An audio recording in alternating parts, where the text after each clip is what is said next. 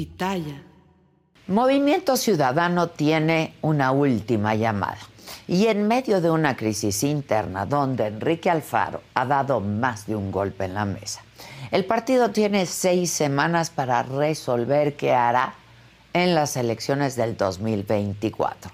Sus opciones se agotan y es hora de decidir si ir con un perfil propio como Samuel García, a quien ven con buenos ojos en Palacio Nacional. De momento las encuestas dicen que ninguna opción les da para ganar, pero eso deja dos incógnitas. ¿Cuál va a ser el candidato que van a sacrificar? ¿Y cómo van a administrar mejor la derrota? Desde que abrió la carrera presidencial de forma anticipada en Palacio Nacional, Movimiento Ciudadano y su dirigente nacional, Dante Delgado, se desmarcaron del reloj presidencial, argumentando que ellos, como tercera vía, irían conforme los tiempos que establece la ley. Sin embargo, el 5 de noviembre empiezan ya las precampañas presidenciales y ellos, ellos siguen sin ponerse de acuerdo ni siquiera en cómo elegir candidato. Mientras que en el Frente Amplio y en Morena, ahí ya comenzaron a pensar en las postulaciones para las nueve gubernaturas que están en juego. El tiempo se le hace agua a Movimiento Ciudadano y eso detonó la furia del gobernador de Jalisco, Enrique Alfaro. Y no es para menos porque siete de cada diez votos que obtuvo el Partido Naranja en las últimas elecciones provinieron precisamente del estado de Jalisco. Y ahí no queda la cosa. En realidad el escenario es todavía más crítico. Movimiento Ciudadano se podría estar jugando el registro como partido político en las elecciones de junio del próximo año. Por más que el partido tenga posiciones más o menos cómodas en el legislativo, la realidad es que las encuestas lo colocan con alrededor de 7% de la intención de voto nacional, muy por debajo del PRI y el PAN. Y si no se apuran a definirse en esta carrera que se prevé de dos, podría hundirse todavía más. De momento ha sido descartada toda posibilidad de unirse al Frente Amplio, aunque MC de Jalisco sí pensaba en esa opción. Y es que Samuel García, arropado por Dante Delgado, han acusado que existe una campaña en contra del gobernador de Nuevo León. Samuel García desde la semana pasada levantó la mano para contender, pero está en duda, en seria duda, que el legislativo de ese estado, controlado por el PRI y el PAN, autoricen al gobernador una licencia para irse de campaña. Sin embargo, las encuestas lo miden como posible alfil del partido.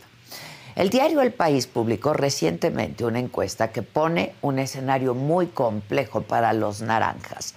En una terna para competir contra Claudia Sheinbaum y Xochitl Gálvez, Samuel García podría y daría mejor batalla con el 18% de las preferencias. Pero en las mediciones por coalición, la 4T se posiciona con el 66% de la intención del voto. El Frente Amplio con el 26%. Movimiento Ciudadano, yendo solito, se va al sótano con solo el 8%. Ese mismo diario ha dicho que el diálogo entre el dirigente Dante Delgado y el ex canciller Marcelo Ebrard sigue estando abierto. Sin embargo, en fechas recientes, el ex canciller ha dado a entender que no se va de Morena, con todo y que ayer anunció la creación de una asociación civil. Estamos pues a seis semanas de que inicien las precampañas.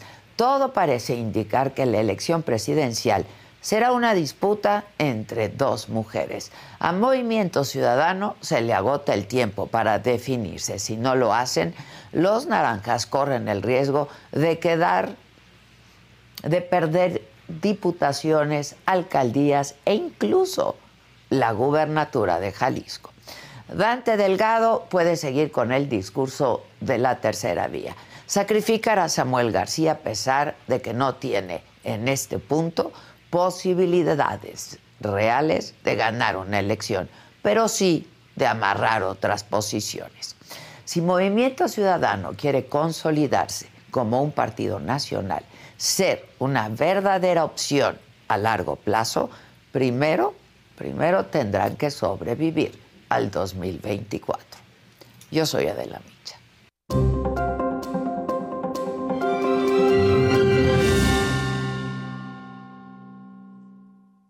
Hola, ¿qué tal? Muy buenos días. Los saludo con muchísimo gusto. Hoy que es martes 19 de septiembre y que es una fecha muy simbólica para todos los mexicanos, pero que también nos recuerda que en los momentos más oscuros siempre hay un mexicano dispuesto a ayudar. Y justo sobre ese tema, esta mañana el presidente López Obrador hizo la bandera media asta para recordar a las víctimas de los sismos del 19 de septiembre. Y recuerden que en punto de las 11 de la mañana hay simulacro. Es simulacro, así que guarden la calma al escuchar la alerta sísmica. En temas de política, Marcelo Ebrard crea la Asociación Civil El Camino de México, sin embargo, se resiste a irse de Morena. Mientras que en Estados Unidos, Ovidio Guzmán, hijo del Chapo, se declara inocente de los cinco cargos que hay en su contra. También en Estados Unidos, pero en Nueva York, empieza en la sede de Naciones Unidas la cumbre sobre cambio climático y desarrollo. En toda esa ciudad, miles de jóvenes protestan para que se tomen medidas más serias contra el calentamiento global. En los deportes, la jugadora Jenny Hermoso muestra su descontento tras haber sido borrada de la convocatoria para la selección de España. En los espectáculos, la revista Rolling Stones pone el disco Red de Café Tacuba como el mejor del rock latinoamericano. Todo esto y mucho más a quien me lo dijo Adela esta mañana. Así es que denle like, compartan nuestra transmisión, suscríbanse a nuestro canal de la saga, que ya estamos listos y a nada de llegar a los dos millones. Gracias a todos ustedes, hagámoslo juntos. Y no se vayan, que ya comenzamos.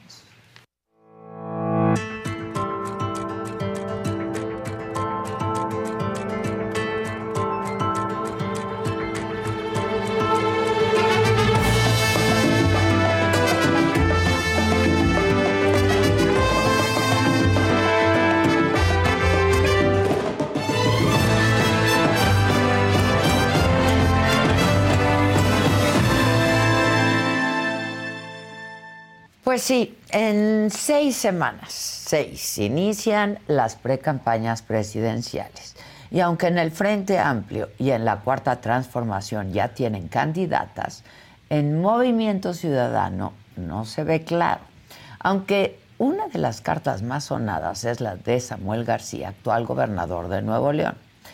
Luego del desfile del 16 de septiembre, el gobernador de Jalisco, Enrique Alfaro,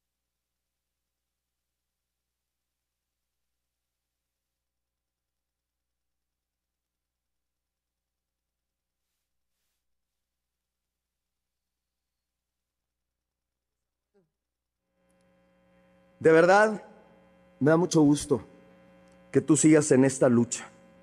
Te lo quiero decir aquí de frente. Con la presencia de todas estas personas.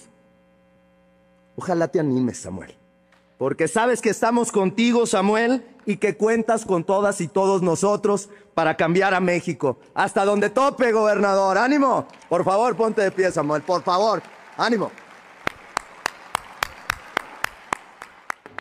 Bueno, el mismo Samuel García ha levantado la mano para ir por la presidencia, pero también ha destapado a su esposa Mariana Rodríguez para que en fórmula con Luis Donaldo Colosio, alcalde de Monterrey, vayan al Senado. Yo le digo que no se limite,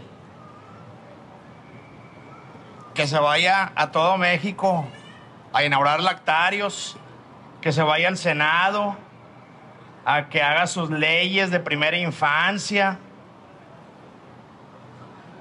Luego hablas con Marilu para que le dé permiso a Luis a ver si se anima. Y luego Marilu le habla con Mariana para que me den permiso a mí. Bueno, a pesar del respaldo de otros políticos a Samuel García y de que él mismo tiene la aspiración, el movimiento ciudadano, hoy por hoy, no hay certeza de quién será el abanderado. Pero, ya lo decía yo, el tiempo se agota. Para hablar de este tema, para hablar de qué va a pasar con Movimiento Ciudadano, vamos a hacer contacto en este momento con Clemente Castañeda. Él es senador de Movimiento Ciudadano, es el coordinador de la bancada de Movimiento Ciudadano. Por cierto, aspirante también a gobernar Jalisco. Clemente, ¿cómo estás? Adela, qué gusto saludarte a ti y a tu auditorio. Muchas gracias por la oportunidad, por la invitación al estudio. La, la debo, pero la pago pronto. Pues ¿dónde andas o a dónde vas? Estoy llegando a la Ciudad de México, entonces pues, por eso ya no, ya, ya, no, ya no fue posible eh, asistir al estudio, pero si me invitas, allí estoy con mucho gusto en haremos, próximas ya fechas. Ya lo haremos con mucho gusto. Oye, Clemente, eh, a ver, tú, tú, tú sí eras de los que pensabas en la posibilidad de ir con Xochitl Galvez. ¿Eso definitivamente ya queda atrás para Movimiento Ciudadano?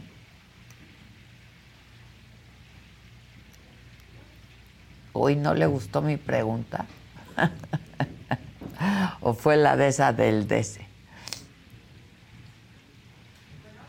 Clemente, ¿me escuchas? Yo creo que se cortó. Vamos a intentarlo de nuevo porque pues hay mucho que hablar con él. Él en un principio sí había dicho que Movimiento Ciudadano tendría que respaldar a Xochitl Galvez una vez que ella fue eh, pues la, ganadora eh, pues de este proceso que hizo el Frente para elegir a su candidata. Eh, por otro lado, Dante Delgado, líder del Movimiento Ciudadano, siempre ha dicho que él va por una tercera vía, que irían solos. Acuérdense que dijo con el PRI ni a la esquina. Pero bueno, la verdad es que el tablero se tiene que ir reacomodando. ¿Ya me escuchas, Clemente? Sí, yo te estaba escuchando, Adel, Ah. empecé a hablar, sí me gustó la pregunta, no, no hay problema. Yo dije, no le gustó mi pregunta. Es típico. Haces una pregunta y se corta, se es que, perdón, iba por un puente. Pero bueno, No, no, no. a ver, ¿qué- No, a ver, con, con- con toda claridad, eh, yo, yo creo que ese tema está quedando cada vez más rezagado. Tú lo decías ahorita en la introducción, el tiempo corre.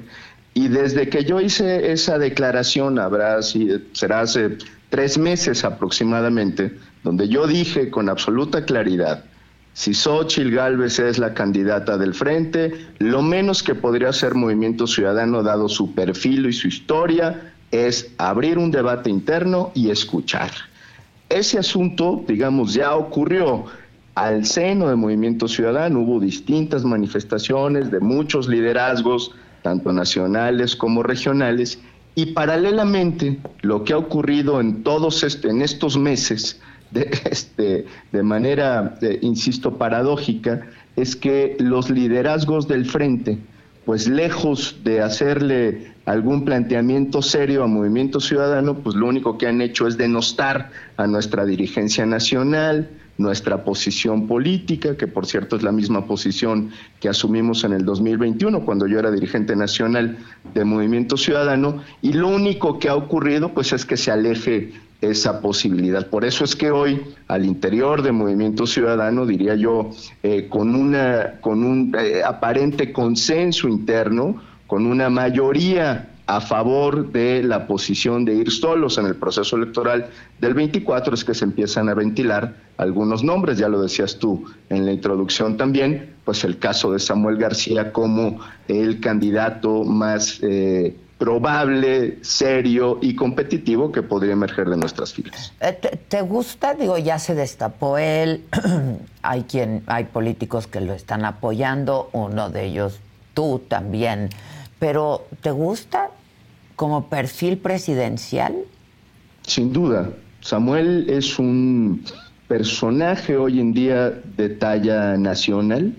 Me parece que su desempeño en el gobierno de Nuevo León ha sido positivo. Sí, también es cierto, es un personaje eh, disruptivo, se sale de la caja de la política tradicional.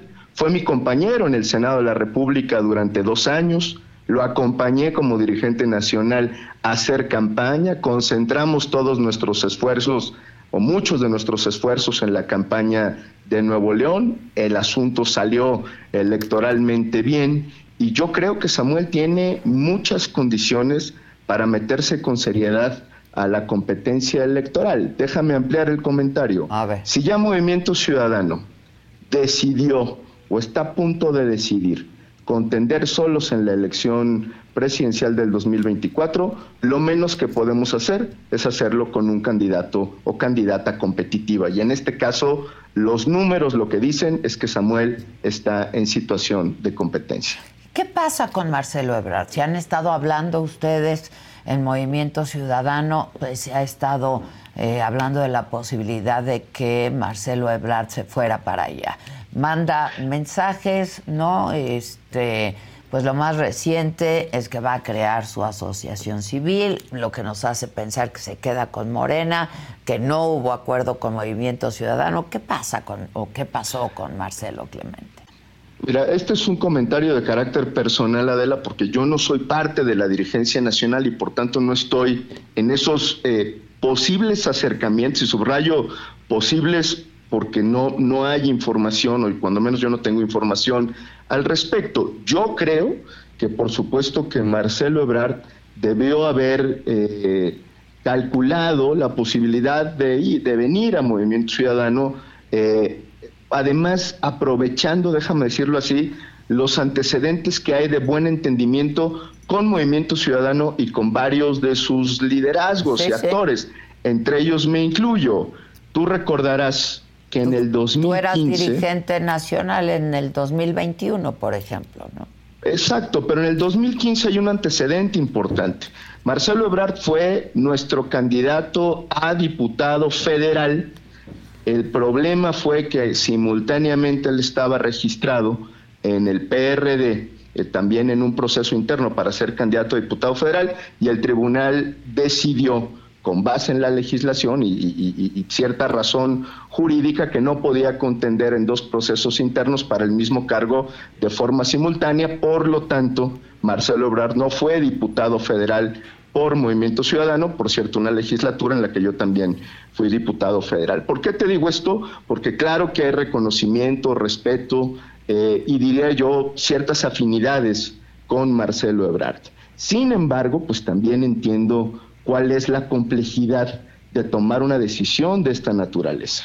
Es decir, lo que yo he podido observar de Marcelo Ebrard en, las últimas semanas, pues es que él ha sido cuidadoso de su relación con el presidente eh, de la República y que no ha dicho con contundencia eh, sobre su ruptura con eh, Morena. Es decir, para cualquier organización política como la nuestra, lo menos que esperaríamos pues es una distancia crítica del régimen. Nosotros nos asumimos como una organización de oposición a la cuarta transformación y tenemos grandes diferencias en todos los sentidos con el presidente López Obrador y con lo que representa la cuarta transformación. Por lo tanto, pues eso implicaría que el propio Marcelo Ebrard rompiera de tajo con eh, este pasado reciente. Por eso es que creo que él está en su proceso también interno, diría yo, un poco enredado en Morena eh, y sin tomar todavía una decisión al respecto, más allá de lo que ha anunciado eh, sobre la creación de su eh, agrupación política. Sí, que esto no impide de ningún modo que permanezca en Morena o que vaya por otro partido, porque también ha declarado que él estará en la boleta, ¿no?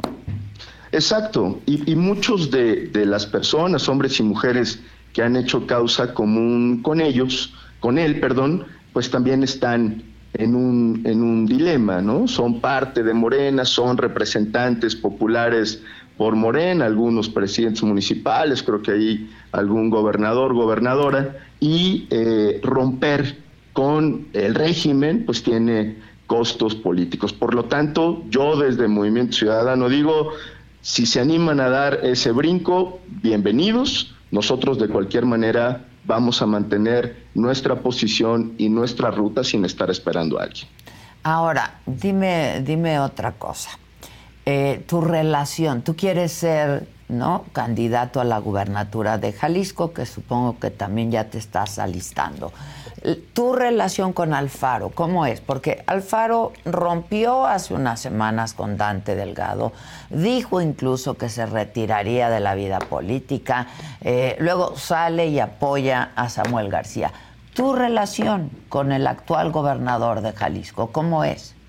Mi, relación es extraordinaria, Adela. Tenemos una relación desde hace muchos años. Imagínate, nada más fuimos compañeros en la preparatoria y desde ahí no solamente hemos sido amigos, sino compañeros de viaje político. Yo soy fundador de todo el, el proceso, de lo que hoy significa Movimiento Ciudadano en Jalisco. Fui su coordinador de campaña en el 2012 en la contienda por la gubernatura, aquella elección que perdimos con, por 150 mil votos eh, contra el PRI y el Verde, esa alianza PRI-Verde que llevó a Jorge Aristóteles en paz descanse a la gubernatura y he formado parte de ese, de ese proceso eh, durante todos estos años y, y, me aprecio tener una buena relación con el gobernador Alfaro.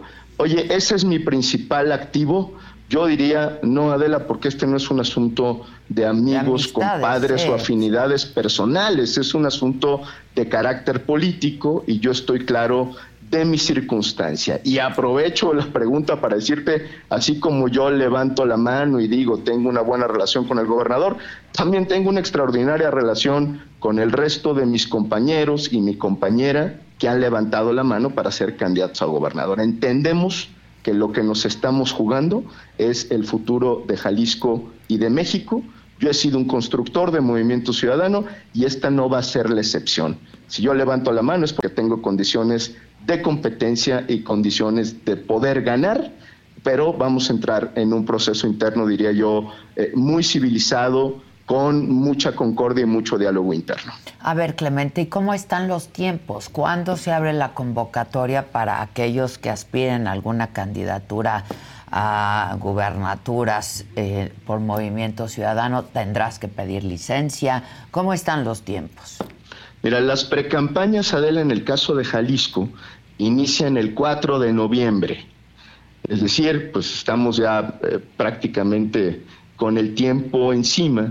Y lo que estamos tratando de hacer durante lo que nos queda de septiembre y, octubre es tratar de construir un acuerdo interno. ¿Por qué digo esto?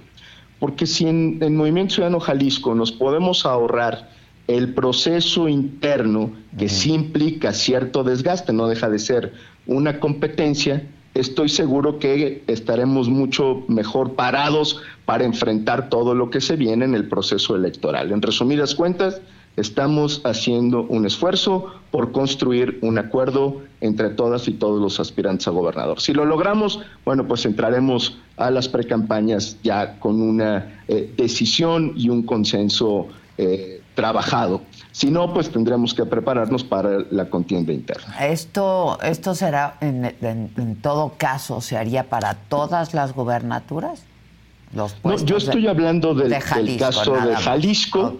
Eh, desconozco cómo vaya a procesar en este momento la dirigencia nacional, el resto de, de los estados que también se juegan en el 2024, pero bueno, pues estamos concentrados en Jalisco, que no deja de ser pues un estado, en el caso de Movimiento Ciudadano, muy importante porque de las nueve gubernaturas es el único que donde somos gobierno. Sí, por supuesto, por supuesto. Eh, ¿Y estarías pidiendo licencia en todo caso cuándo? Clemente. Bueno, si, si, no, si no hay acuerdo interno, a principios de noviembre para estar en condiciones de ir a la precampaña a partir del 4 de noviembre. Es decir, si no hay acuerdo político, yo a partir del 3 de noviembre, 2 de noviembre, no eh, voy a ver el calendario, estaría solicitando licencia para ir a esta contienda. Eh, ok, entonces, pues como yo decía en un principio, pues ya tienen el tiempo encima. Ahora, el Frente Amplio acusa a Movimiento Ciudadano de pues dividir el voto de la oposición. Eh, ¿Tú qué opinas de esto? Digo, pues hace mucho sentido. Si van por una tercera vía, se van a disputar ese voto, ¿no? a ver, nos han acusado de eso desde el 2021. Lo recuerdo perfectamente. De un lado, el Frente nos acusaba de estarle haciendo el juego a Morena y Morena nos acusaba de ser parte de la mafia del poder, así decían ellos. Y la verdad es que lo que me parece a mí más sorprendente es que creamos que en este país nada más hay de dos sopas y que no hay derecho a construir una alternativa. Afortunadamente en el 2021 las cosas salieron bastante bien. Te doy un dato para que eh, luego el auditorio lo revise a conciencia. La única organización política en el 2021 que sacó más votos respecto a la elección del 2018 fuimos nosotros. Un millón de votos más. Nadie puede presumir ese asunto. Es decir, si hubo un crecimiento cualitativo y cuantitativo de movimiento ciudadano, porque nosotros seguimos identificando si hay un espacio para salirnos del relato de la polarización y de este choque de trenes. Nosotros podríamos acusar al frente de lo mismo, pues también están dividiendo el voto opositor porque no apoyan a nuestro candidato o candidata. Pero creo que más allá de eso, lo que nosotros podemos demostrar en el 2024 es que sí podemos ser alternativa real para las y los mexicanos, como lo somos hoy en muchos estados de la República. Entonces, eh, aunque esta acusación, repito, no es nueva, pues también creo que hay que observar de dónde han salido los votos de Movimiento Ciudadano. Por supuesto que un sector importante de los votos están, eh, o digamos, son votos anti-régimen, anti-López Obrador, anti-Cuarta Transformación, porque nos identifican enfrente, pero también muchos otros votos de los que obtiene Movimiento Ciudadano están en la órbita hoy de Morena, es decir, hay un electorado eh, desencantado de eh, Morena y de López Obrador que buscan y han encontrado en Movimiento Ciudadano un espacio de corte progresista, socialdemócrata, donde programáticamente pues hay algunas afinidades con eh, lo que representa Morena y ahí en ese sector electoral también Movimiento Ciudadano tiene condiciones de participar. ¿Qué digo en resumidas cuentas? Que nosotros si hacemos un esfuerzo y construimos una candidatura, por supuesto que le vamos a competir votos al frente, pero también le vamos a competir votos a Morena, lo cual nos permitiría poner una elección a tercios. ¿Lo ves así? Como un escenario real. Sí, sí, yo creo y, me remitiría, claro, es una condición distinta, pero observemos lo que ha sucedido en estados como Nuevo León, ¿no? donde eh, Samuel García empezó en un cuarto lugar tres meses antes de la elección. Grupo Reforma publicaba que Samuel García tenía el 8% en la intención de voto, tres meses antes. Lo acabo de revisar. Eh, y en un plazo de tres meses logró crecer de manera exponencial y al final del día ganar la elección. Es decir, yo creo que este proceso electoral puede traer muchas sorpresas y si Samuel García es nuestro candidato, yo estoy seguro que tendrá una condición de competencia y vas a ver lo que va a ocurrir en el proceso. Pues será, será interesante verlo. Habrá que ver si el Congreso le da la licencia que tiene que pedir Samuel García. Es un Congreso este, pues mayoritariamente PRI y PAN, ¿no? Vamos a ver si le dan la licencia. Pues es correcto, Tendría que, tendrían que ocurrir varias cosas en el plano del Congreso local, pero bueno, pues eso está en la cancha del hoy gobernador Samuel García. Yo espero que lo resuelva bien y que, si ese es el caso, pues tengamos un candidato como él, eh, firme, competitivo, con buena historia eh, y con mucho que aportar a la vida pública de Con una gran compañera, además. Extraordinaria compañera, que sí, pues es un activo eh, político, es una mujer con con, un gran eh, desempeño, mucho carisma, y estoy seguro que ella también será parte de este gran esfuerzo, como lo ha sido en otras ocasiones. Oye, Clemente, ya que mencionabas a Reforma, primera plana el día de ayer, eh, esta investigación de reforma que señala a Dante Delgado de tener vínculos con personas implicadas en esta mega estafa que ha sido Segalmex. A, mí me parece que relacionar a Dante Delgado con ese asunto de la estafa, digamos, tiene poco rigor. Eh, no hay ningún indicio de que eh, el senador Dante Delgado esté vinculado a ese fraude, que dicho sea de paso, se tiene que castigar con todo el peso de la ley, caiga quien caiga. Yo eh, conozco a Dante desde hace muchos años, me consta su desempeño íntegro, eh, jamás manchado por escándalos de esta naturaleza y yo estoy seguro que eh, no habrá ningún tipo de vínculo que se pueda probar, mucho menos complicidad en un escándalo de esta naturaleza. Pero ¿habría, sido entonces a alguien de MC que no fue Dante Delgado? No que yo, no que yo sepa, Adela. Entiendo que hay mención de muchos personajes, sin embargo, no hay nadie de Movimiento Ciudadano señalado ahí. Y si hubiera alguien, aprovecho para aclararlo, pues que se le aplique todo el peso de la ley. Nosotros no vamos a ser tapadera de absolutamente nadie. Ahora, eh, lo que dice Reforma es que el empresario, ¿no? Es pues muy amigo de Dante Delgado, Alejandro Puente. ¿no? Pues imagínate, Adela, que a nosotros o a cualquier persona, trátese de eh, alguna expresión política o no, se le esté vinculando en algún tipo de mal comportamiento o presunto delito porque conoce a X, Y o Z. Es decir, nadie es responsable de lo que hace el vecino, el amigo, el compadre o incluso el familiar. El amigo incómodo. ¿Perdón? El amigo incómodo, quieres decir. Pues, pues sí, o, quien sea, ¿no? Eh, una cosa es que alguien deba ser eh, primero acusado, juzgado por un delito y otra es, pues, quién lo conoce, con quién se relaciona.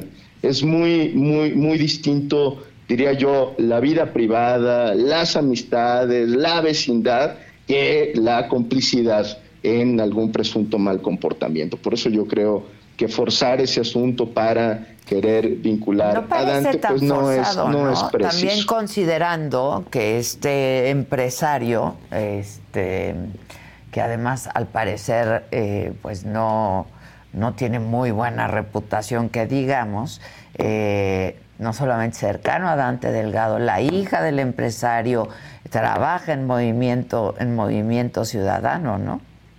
Conozco yo a la hija De, Alejandro, Alejandra, es una mujer que ha sido nuestra candidata, además a diputada eh, local en la Ciudad de México, que ha hecho trabajo político, pero imagínate nada más que a ella le vamos a cargar eh, lo que presuntamente hace el padre o cualquier pariente. Pues me parece que es injusto que cada quien se haga responsable de sus actos y aunque tengan vinculación o no tengan vinculación, yo espero que todo el peso de la ley caiga sobre este presunto fraude que por cierto supera en escándalo de corrupción a cualquier otro fraude de los sexenios anteriores. Sí, por cierto, pues, se haga justicia. está peor que la estafa maestra. Imagínate nada más, estamos hablando de cantidades estratosféricas de dinero y nosotros, por cierto, lo hemos eh, denunciado, lo hemos señalado y vamos a sumar esfuerzos para que se haga justicia y se deslinden responsabilidades. Pero no, se vale utilizar un caso de esta naturaleza para afectar a una organización política como la nuestra, que por cierto pues no tiene ningún escándalo eh, de corrupción ni ningún señalamiento eh, de malos comportamientos. Justo esto te iba a preguntar, ¿no afecta el escándalo a Movimiento Ciudadano? Pues hay quien quiere que nos afecte, lo que sí digo es, pues no lo van a lograr, porque hay eh, afortunadamente una historia que nos respalda y ahí están nuestros registros, nuestro comportamiento y creo que Movimiento Ciudadano tiene todas las cartas credenciales para seguir hablando con absoluta autoridad moral y política. Bueno, pues espero verte pronto, suerte en Jalisco eh, y espero que podamos hablar y verte pronto. Gracias Adela, muchas gracias, por la invitación y sí, nos vemos muy pronto por ahí en tu estudio si me lo permites. Ya vas, Clemente Castañeda, senador de Movimiento Ciudadano. Muchas gracias. Gracias. Gracias. Oigan, hoy, cambiando el tono, 7 de la noche, solo con Adela, el gran Eric del Castillo.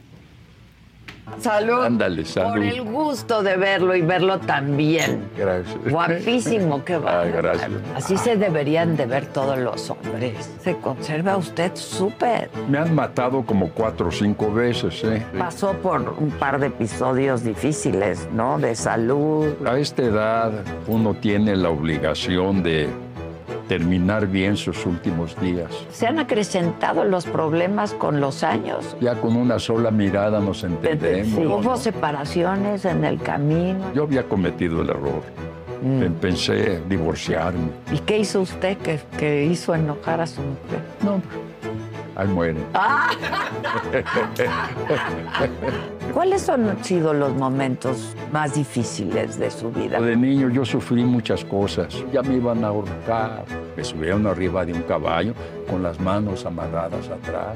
Me pusieron la soga en el cuello. Ay, no, Sí, no. y yo tenía 13 años. Ay, no, qué horror. Lo del Chapo fue un episodio muy difícil para la familia. Sí, iban cuatro personas. La traicionó este desgraciado.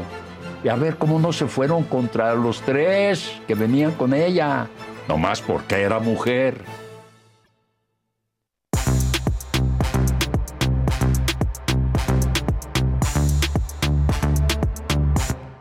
Buenos días. Hola, buenas. Buenos días, que ya no pongan ese, dicen por aquí en el chat. Buenos días. Muy buenos días, ¿cómo estamos? ¿Te pelaste? Me pelé. Te pelaste. Sí, sí. Te ves muy bien. Hola, Muchas guapa. gracias. ¿Cómo estás. Fab? Bien, bien. ¿Todo bien? Todo bien. Todo bien, todo bien. Que me da gusto, me da mucho gusto y verlos. Y verlos Igualmente. bien. Igualmente, Igual, Ade. ¿Cómo estuvo su fin de semana? ¿Bien? Es que yo no Tranquilo. los vi ayer, entonces les tengo que preguntar. si yo no vine, pues no Bien, yo a gusto, a gusto, sí, casa con familia, los niños, todo muy tranquilo. Después de las nueve ya se convierten en gremlins, entonces nos vamos antes. Exacto. ¿Y tú? Pues, 15 tú- festejando en casa de mis suegros. Ah, tranquilito. Lo que sí es que El luego eh, Dani tuvo una gastroenteritis. Entonces, Uh, chale. sí, Le cayó mal el pozo. Entonces- exacto. Hasta Es todavía ayer, o sea, los llevamos- niños, ¿cómo se enferman, verdad? Sí. ¿Cómo se ¿A poco no un- extrañas eso? No, creo no. No, claro no, sí. que no. Sí, sí, fue, o sea, sábado, domingo, lunes, madrugada, no, no, pero bueno, está bien. Todo bien. Está Qué bien, bueno, me da gusto. Venga. ¿Con quién vamos, muchachos? La que sigue, por favor.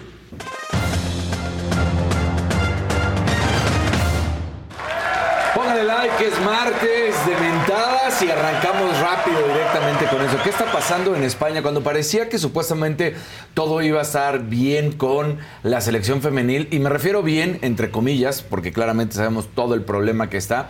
¿Pero a qué me refiero? Había existido, si se acuerdan, una carta en la cual más de 29 jugadoras habían solicitado no ser convocadas a la selección española. ¿Por qué esta solicitud? Y para que muchos entiendan qué es lo que está sucediendo con esto. Bueno, pues resulta que. Ah, es que está Maquita. Sí, está Maquita. No, y me di cuenta que tenía el micrófono abierto mientras andaba limpiándome la garganta. Perdónenme, amigo. No, hombre, ¿cómo estás? ¿Cómo sigues, mamáquita? Pues bien, creo que mejor que ayer, no mejor que el fin de semana, pero mejor que ayer sí. Sí, el fin de semana estuviste bien. Qué barbaridad. Qué lástima. Pero qué bueno, te ves mejor. Sí, creo que sí, mejor que ayer ya. Nada más me, me volví un poco la nariz porque ayer me dijeron Rodolfo el reno, pero fuera de eso Ay, todo bien. Hombre, qué bueno, mamáquita. A ver, entonces, perdón, Dani. No pasa nada, Fue saludando maca, siempre. ¿eh? Fue maca. Ahora sí hay Una disculpita. Pero sí hay colorcitos igual Sí, interesantes. sí, claro. Entonces resulta que por qué esta carta y para poner el contexto de qué está sucediendo en este momento. En España, la ley en España indica que si un jugador o una jugadora es llamada a la selección y no va, se abre un proceso legal y que puede acabar en cuestiones de multas económicas, de multas en las cuales no puedan representar, o por supuesto, eh, deportivamente hablando, no solamente a su selección, porque ahí dirías, ay, pues hay que más da. No, no, no. A los clubes, que no pudieran estar jugando en los clubes y hasta multa de cárcel. Todo eso está en la ley de España. Ahí no hay nada que hacer. Entonces, pues resulta que viene ya todo lo que sabemos, este cambio de director técnico, llegó una directora técnica que prometió y que entendía a todas las jugadoras y resulta que hace su nueva convocatoria de seleccionadas, dentro de las cuales a 15 de estas jugadoras que habían solicitado de las 29 no ser llamadas, las llama. A todas. A 15. Ok. Entonces, y termina diciendo que no llama a Jennifer Hermoso porque la está tratando de proteger. Ante eso, estamos viendo el comunicado en estos momentos de Jennifer Hermoso que se encabrona y termina tal cual poniendo protegerme de qué o de quién, ¿no? Así está, pero llevamos semanas, meses buscando esa protección que dentro de la misma Real Federación Española de Fútbol no hemos podido encontrar. Las mismas personas que nos piden confianza son las que hoy lanzan una lista con jugadoras que han pedido ser no convocadas. Las jugadoras tenemos muy claro que es otra estrategia de división y manipulación para intimidar y amenazarnos con repercusiones legales y sanciones económicas. A eso es a lo que me estaba refiriendo, ¿no? ¿Por qué eso de las repercusiones legales y sanciones económicas? Porque si tú no vas al llamado de la selección, ya como lo explicaba, eso puede pasar. Entonces, pues Jennifer, y dice al Pero final. no en el caso de que no te llamen. No en el caso de que no te llamen. Pero entonces, A las otras 15 que no querían ir, ¿por qué si llaman a estas? Que además la nueva directora técnica había prometido que no lo iba a hacer y al final dice, no se llamó a Jennifer Hermoso diciendo que la va a proteger. Y entonces ahí Jenny dice, Pues ¿y de- protegerme de qué o de quién? claro. ¿No? Entonces empieza a acusar que esta es una artimaña, esta es la nueva directora técnica del equipo y empieza a decir, esto es una artimaña para empezar a presionar, no ha cambiado absolutamente nada en el fútbol y en la Real Federación Española y qué lamentable que Montse Tomé, que es la directora técnica que estamos viendo, pues resulta que se presta para este juego. O sea, eh, ella sí quería ir. No, dice, a ver, si supuestamente es por protegerme, pues de quién me tienes que proteger. Exacto. O sea, hay una petición de varias jugadoras, Entre 39 ellas. jugadoras diciendo no queremos ir. Entre ellas está ellas. Jennifer Hermoso, Ok. por supuesto. De las campeonas, de las campeonas de la, la Copa del Mundo de España, más otras, firmaron no nos llamen a la selección. Ok. Una petición a sabiendas de que si llegaba a suceder eso, pues prácticamente no pueden decir que no, porque si no viene Hasta esto. pena. Hasta cárcel pudiera caer, ¿no? Sí. Entonces resulta que pues la nueva directora técnica que dijo que sí las entendía y que estaba de su lado, pues hace La una llama. convocatoria y llama a 15 de esas 39. Y hace alusión a que no llamó a Jennifer solo porque la quería proteger. Pero de, ¿Pero de qué? qué? ¿De qué? Exactamente. Híjole. Entonces, pues Jennifer hace este comunicado y dice, esto es lo mismo de siempre y qué lamentable que Monse Tomé se preste para este juego. Ella siendo mujer y ella siendo lo que tendría que ser sororidad, pues se le olvidó por completo. Todo mal. Todo Pero- mal. Es que, pues parece que fue puesta para seguir haciendo lo mismo. ¿no? Exactamente, ¿no? Pero- Sin besos. pero- Sin besos. pues sí, pero además tendría que haber sido todo mejor una vez que ella levanta la voz y levanta la voz y todo se complica. Claro. ¿Por qué? No tendría por qué haber pasado. Sí, sí. no tendría por qué haber Por eso pasado, luego no levantas la voz. Claro. Y Jennifer termina diciendo que entiende que a sus compañeras les dice, no se preocupen, yo entiendo. Que Pues esto, es ley. ir, Sí, claro. Aquí sí es ley. Sí. Y de hecho le preguntan al, al director de- del Consejo Deportivo allá en España y lo dice, es que lamentablemente pues la ley es la ley. Ah. Entonces si no se presentan a la convocatoria, pues habría que tomar... Seguir un juicio. Acciones pero, legales. Pero, pero, pues que ahora diga la directora técnica de quién o de qué estaba protegiendo. Eh, exactamente. ¿No? Porque nada más fue su respuesta. La estaba protegiendo y ahí es cuando viene el comunicado de Jennifer Hermoso. ¿De, ¿De qué? ¿De quién? ¿Cómo? Si supuestamente ya estarías tú. O sea, si lo que querías hacer era hablar con nosotras, que además prometiste que lo ibas a hacer y no es cierto. O sea, le, No le ha terminan pasado. tirando todo el castillito de cristal que había hecho Montse Tomé y sí, muy lamentable, como lo dice, esta situación, ¿no? Híjoles, pues sí, está Hijo. cañón. Sí. Está cañón. Está muy cañón, entonces pues y no va a seguir dando. Y va a seguir dando. Sin embargo, y déjenselo siempre a los o las escandinavas, porque resulta que uno de los partidos que van a tener la selección española en esta Liga de Naciones es contra Suecia. Entonces Suecia, las jugadoras dijeron, ah, sí, nosotros sabemos lo que está pasando en España, nosotros entendemos el tema de que es legal, porque resulta que hay jugadoras españolas con jugadores suecas en ciertos equipos que conviven y entonces ya, platicaron, ¿no? Así, conocen, dijeron, claro, claro. güey, está pasando esto. Entonces, las otras suecas le platicaron a sus amigas y dijeron, nosotros vamos a ver la manera de que podamos boicotear este partido. No se preocupen, déjenlo en nuestras manos No. y vamos a ver qué podemos hacer.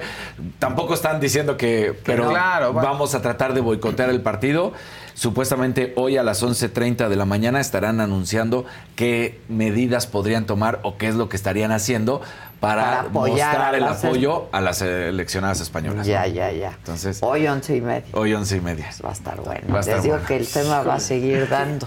Va a seguir dando, va a seguir dando mucho de qué hablar. Pues sí, el, el seleccionador eh, sueco dijo, "Ch, ch, yo miren calladito, Pues sí. a mí no me pregunten, tal cual dice, no es algo que afecte, aunque preferiría saber qué es lo que van a hacer ¿Qué es sus que va- jugadores. claro, pero, yo las ellas. apoyo y es de ellas. Ve qué diferencia, Sí, ¿no? exactamente. Sí. Entonces ahí está. Eh, ayer van dos semanas de la NFL y van dos lunes por la noche en la que salen jugadores emblemáticos, estrellas de sus equipos. Primero fue Aaron Rodgers, que se pierde toda la temporada por esa lesión en el tobillo con los Jets. Ayer una lesión bravísima para Nick Chubb, un corredor de los Cafés de Cleveland. Eh, tenemos la imagen, mira ahí, mira la rodilla abajo del lado izquierdo, de derecho de nosotros. Ay, ay, ay, ay. ¿Cómo se le hace? Sí, ay. Ay, ay, ay, ay. ay. O sea, si vemos el cuerpo como cae y pues ese para atrás. Adiós rodilla en, en- en este partido. Pues obviamente sabemos. Sí, ya la viste, ¿verdad? Ya, ya, ya la viste. Ya, ya. O sea, se hace así. Sí. En, en una Se se, hace una, se hace una V, pero para atrás, Sí, donde no debe de sí. ser. Mira, mira. Ay, no, ¡Pum! no. Ay. Ay, ay, ay, ay. Este, entonces, bueno, pues una lesión bravísima y dicen, ¿qué está pasando? Eh, porque además dos semanas inmediatamente y después de que tendría que ser la pretemporada, es, el fútbol americano, suceden estas cosas, pero es curioso que dos lunes por la noche, dos partidos consecutivos, claro. dos estrellas de sus diferentes, diferentes equipos y quedan fuera de la temporada. Sí, sí, sí. Lesión bravísima. Bravísima, Bravísima para Nick Chubb, que además terminaron perdiendo. Sí, sí, sí, sí. Y bueno, seguimos. Ahora resulta que el abierto de Guadalajara, resulta que Beatriz Haddad, esta jugadora brasileña de tenis, de repente no se presenta al partido. Dice, no va a poder jugar. Y entonces todos preguntan, ¿qué pasó? Pues resulta que le estalló la puerta del baño, la de el hotel. ¿Qué? Y entonces muestra sus manos y dice, pues me estalló la ¿Cuál? puerta. ¿Cómo le va a estallar una Allí en Guadalajara, ¿eh? No sabemos qué hotel ¿Cómo? fue, pero le estalló la puerta.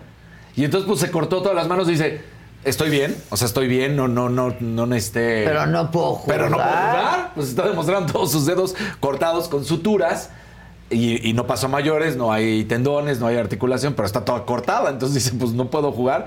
Y entonces en ese comunicado la brasileña dice, anoche domingo en el hotel, cuando salí de la ducha, la puerta simplemente estalló. ¿Se estrelló? Se estrelló, así.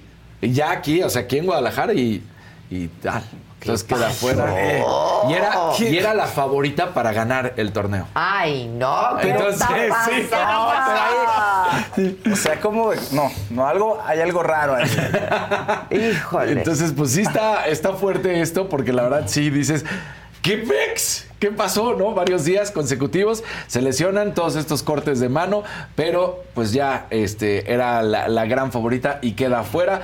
Hoy, hoy hay Champions League, es el torneo de clubes más importantes del mundo, sin duda alguna. Algunos que podrán llamar la atención y para quien les interese, por supuesto, saber de cuáles son sus equipos, pues juega el Milán. Estos son los primeros partidos, todavía no son la, es la fase de grupos, empieza ahí suavecita, pero bueno, pues a quien le interesa, Manchester City juega, el Milán juega, el Atlético de Madrid juega y esto pues son los que llaman la atención. Ya para mañana habrá mejores partidos. Hoy está también eh, esperando que el Real Madrid para mañana, que la gente pues esté feliz de estar siguiendo a este equipo. Recordemos, martes, miércoles, una semana, martes, miércoles, la siguiente semana y así se van hasta llegar a ver quién va a ser el campeón de la Champions League. ok. ¿Y que no vamos a ir a Guadalajara o qué? No, no, no nos invitaron esta ¿Qué vez, no nos invitaron esta vez. ¿Qué ¿Qué, ¿Qué pasó? ¿Cuándo Está- eh, estaba muy preocupado el gobernador con temas. Pues que- que- es que, pues Mira nada más. que mira nada más.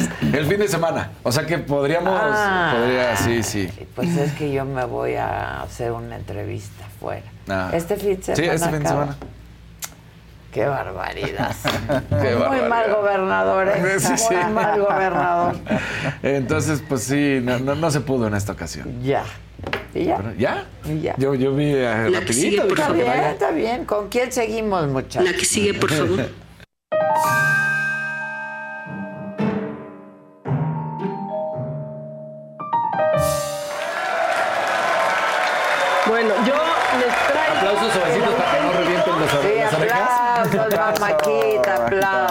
Te queremos, Maquita.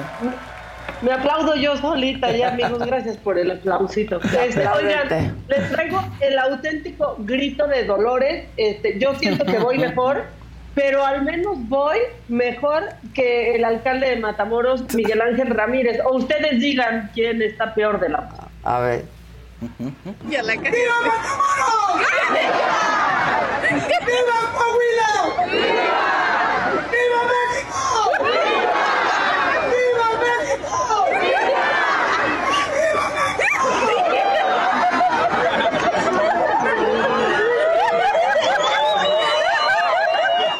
Ay, no. O sea, Disculpen ustedes. Lo dio, lo dio todo. Pero qué tal que le daba risa a toda la gente cada Sí, vez que le la sí. voz al pobre hombre que estaba dejándolo este todo. Y ahora me voy con alcaldes. Les quiero presentar al alcalde de Tepeaca, que se llama José Huerta. ¿Qué hizo José Huerta, este poblano? Bueno, pues andaba haciendo lo que saben hacer muy bien, quedar bien cuando están en vivo. Lo que pasa es que no se dio cuenta que seguían en vivo y salió su verdadera personalidad. Ay, así Oh. nos pasa luego. Sí, avísenme. Avísenme. obviamente tenemos al mariachi, a las 7 hay una obra de teatro. Así es que vénganse.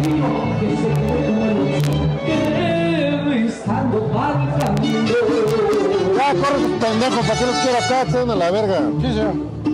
Ya por esto me despido de Soy yo, ¿no? No, no, no, no, no, no, le, no le gustaron.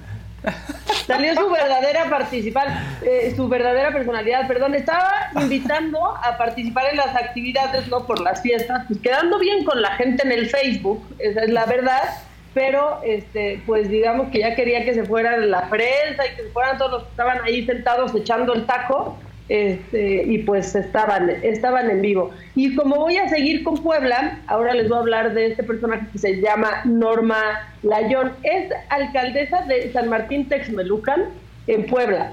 Ella estaba recibiendo informes, ¿no? De distintos ciudadanos que decían que había unos policías que estaban pidiendo mordidas a todos los conductores que no trajeran placas poblanas.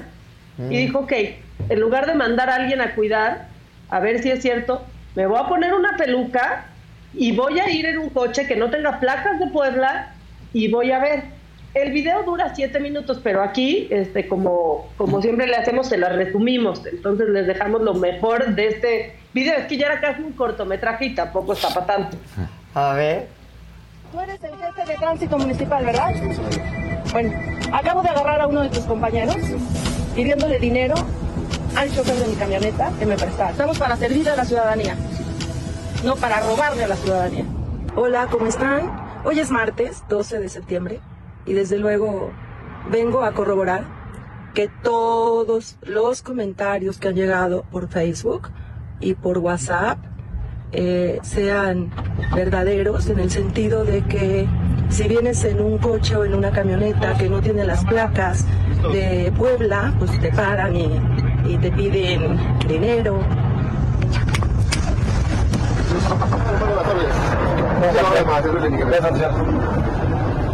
¿Cuál es el motivo por el cual no lo pueden reducir mis compañeros?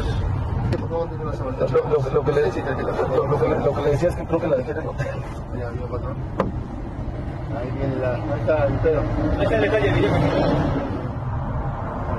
De una cosa pasa otra. A lo mejor por no saber. Bueno, ya son 6,800, pero si no te para pagarle. ¿De dónde viene usted? De Ciudad de México. ¿De qué parte? De Zapalapa. Ya estamos por Pregúntame, ¿cuál es mi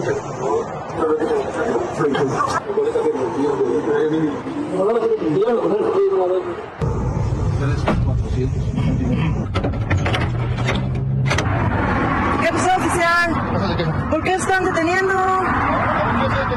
¿Qué le pasa? Pero pues qué, yo... ¿Quién? ¿Ante de molestia? Ah, ah. ¿Pero por qué no nos quiere contestar?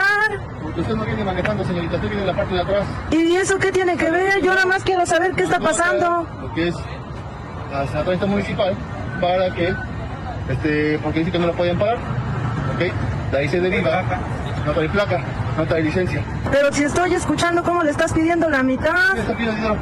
Lo estoy escuchando, estoy allá adentro. Esas cosas no se hacen, oficial. Identifíquese. ¿Sí? ¿Cómo se llama usted? Ah, ¿no? Oh, esa prepotencia. No estamos siendo groseros en ningún momento. No se quiere identificar. ¿Cómo se llama usted? Ya está informado. El. Ah, ya está informado. Usted es tránsito. Él es tránsito. Mira, mira amigo, ven, lo que tú estás haciendo no se le hace a la ciudadanía. Yo no estoy haciendo nada. Lo que tú estás haciendo no se le hace a la ciudadanía. ¿Y sabes qué? ¿Y sabes qué? Estás pidiendo dinero. ¿Quién está pidiendo? ¿Eh? Yo te escuché perfecto cuando estaba allá dentro de la camioneta. Soy Norma Layón y los acabo de atorar. No, y- Ah, no, no. ¡Ándale! Soy Norma Layón y les acabo de- Ahora, la quiero, la quiero. no creía Layón. que fuera ella. Bien. Sí. La quiero, ¿eh? Oye. Claro. Pero además cerró muy bien. el- Soy normal. Son Norma Sí, y Layón. los acabo de atorar. Si no me vengan con. Pero lo hizo muy bien. Sí. ¿eh? La actuación Yo también creo que, chida. que bastante bien con la peluquita, la chamarrita y, y todo. Este, repetía después muchas veces de porque nosotros no robamos, no traicionamos y toda esa cantaleta, pero pues la verdad es que es una buena idea hacer eso, ¿no? Te están diciendo en Facebook vas y checa. Si van a grabar videos así, que los hagan. Claro. Ella muy bien, ¿eh? Sí, muy bien por Norma Layón. Y ya los Este, atoré. Y ya me los atoré. Y no, pues sí, imagínate que han de haber sentido en la madre. Ya No, no, no. O sea, nada de que no, no pedí dinero. Sí, güey. Sí. O sea, Estabas pidiendo y, Y está 50 grabado. mil pesos Oigan, que- Exactamente, así, casi, casi. Pero ahora, eh, nada más, si reconocen este coche que les voy a poner ahorita, sus placas, es de la Ciudad de México, pues qué amistades tienen. Porque pues resulta que, que lo, pues, lo detuvieron por ir en el carril confinado para el Metrobús y cuando lo detienen los policías, pues se llevó de corbata uno. Ay, ya, ya, ya. Miren nomás. No, no, no. Nada más, la policía de la Ciudad de México no ha dicho nada, el policía está bien y pues el que lo atropelló también porque no lo han detenido. Sí, la placa, pegriloso! Sí. sí se ve la placa clarita se- cuando seguro- está seguro- por pegarle al a policía. Un segundo antes. Seguro las se- tomaron ellos también, Sí. ¿eh? Claro, y es un Kia y pues igual alguien que nos está viendo reconoce esta placa, reconoce ese coche, este pues que le mande un WhatsApp que le diga que, que ya es viral. Amigos, y ya por último, este como que el metro ya extrañaba que habláramos de él, entonces ya se lució. Ya ayer ya ya se lució y esto parece una escena de The Last of Us, pero no no son zombies, es gente regresando de trabajar pero pues caminando en las vías de metro porque eh, la estación Los Reyes y La Paz por una falla eléctrica pues se tuvieron que cerrar y la gente tuvo que bajarse. estar caminando ahí No, en las vías este del metro. Está Entonces, horrible. bueno, pues el, No, el metro bueno. está mal, no importa cuándo vean este programa. Claro. Sí, exacto. Exacto. Puede ser de hace un año, de hace Exacto. dos, de, Tres, cuatro. De seis. ahorita, de ahorita, vivo, de no se mañana, de pasado. Oye, ¿Qué, ¿Qué No, pasó? no. oye, Maca, ¿llevaste ayer en lo macabrón la extradición de Ovidio Guzmán? Pues lo comentamos aquí que pues hicieron 15 de septiembre y nadie dijo nada aquí en México. Aquí Ya habían ido nos para comprar el enteramos por pozole a casa Estados de Toño. Exactamente. No, salió Emma Coronel y entró Ovidio. Pero lo macabrón es que aquí no se haya informado nada. Es que ¿no? se informaba más que recuperamos la categoría 1. Exacto, Eso, qué curioso. Exacto. Ese era Pero el tema. más macabrón que no le hayan podido ni judicializar nada, ni abrir una carpeta. Sí, no. No, pero bueno. ¿Y ya, mamáquita? Ya acabé con mis macabrones de hoy. Está bien, mamáquita, si quieres. que sigue, por vete favor. a descansar. Gracias, les mando un abrazo. Yo creo, yo espero ya, no sé, me estoy haciendo prueba diario porque ya quiero ir. Ya te ves espero bien. ya dar negativo y ya ir. Sí, ahorita. Ajá. No sean así. Bueno, los amo. La que sigue, por favor. Venga, Fal.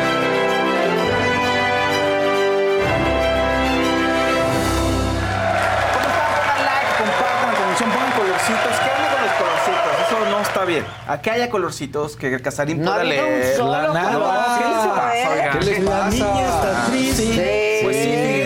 estamos tristes, Es como chingados no. Entonces, venga, venga, Selén, va- va- pónganse las pilas. Pónganse las 50 mil pesos que... Oye, Eso. vamos a empezar con la nota pues bonita y de orgullo mexicano.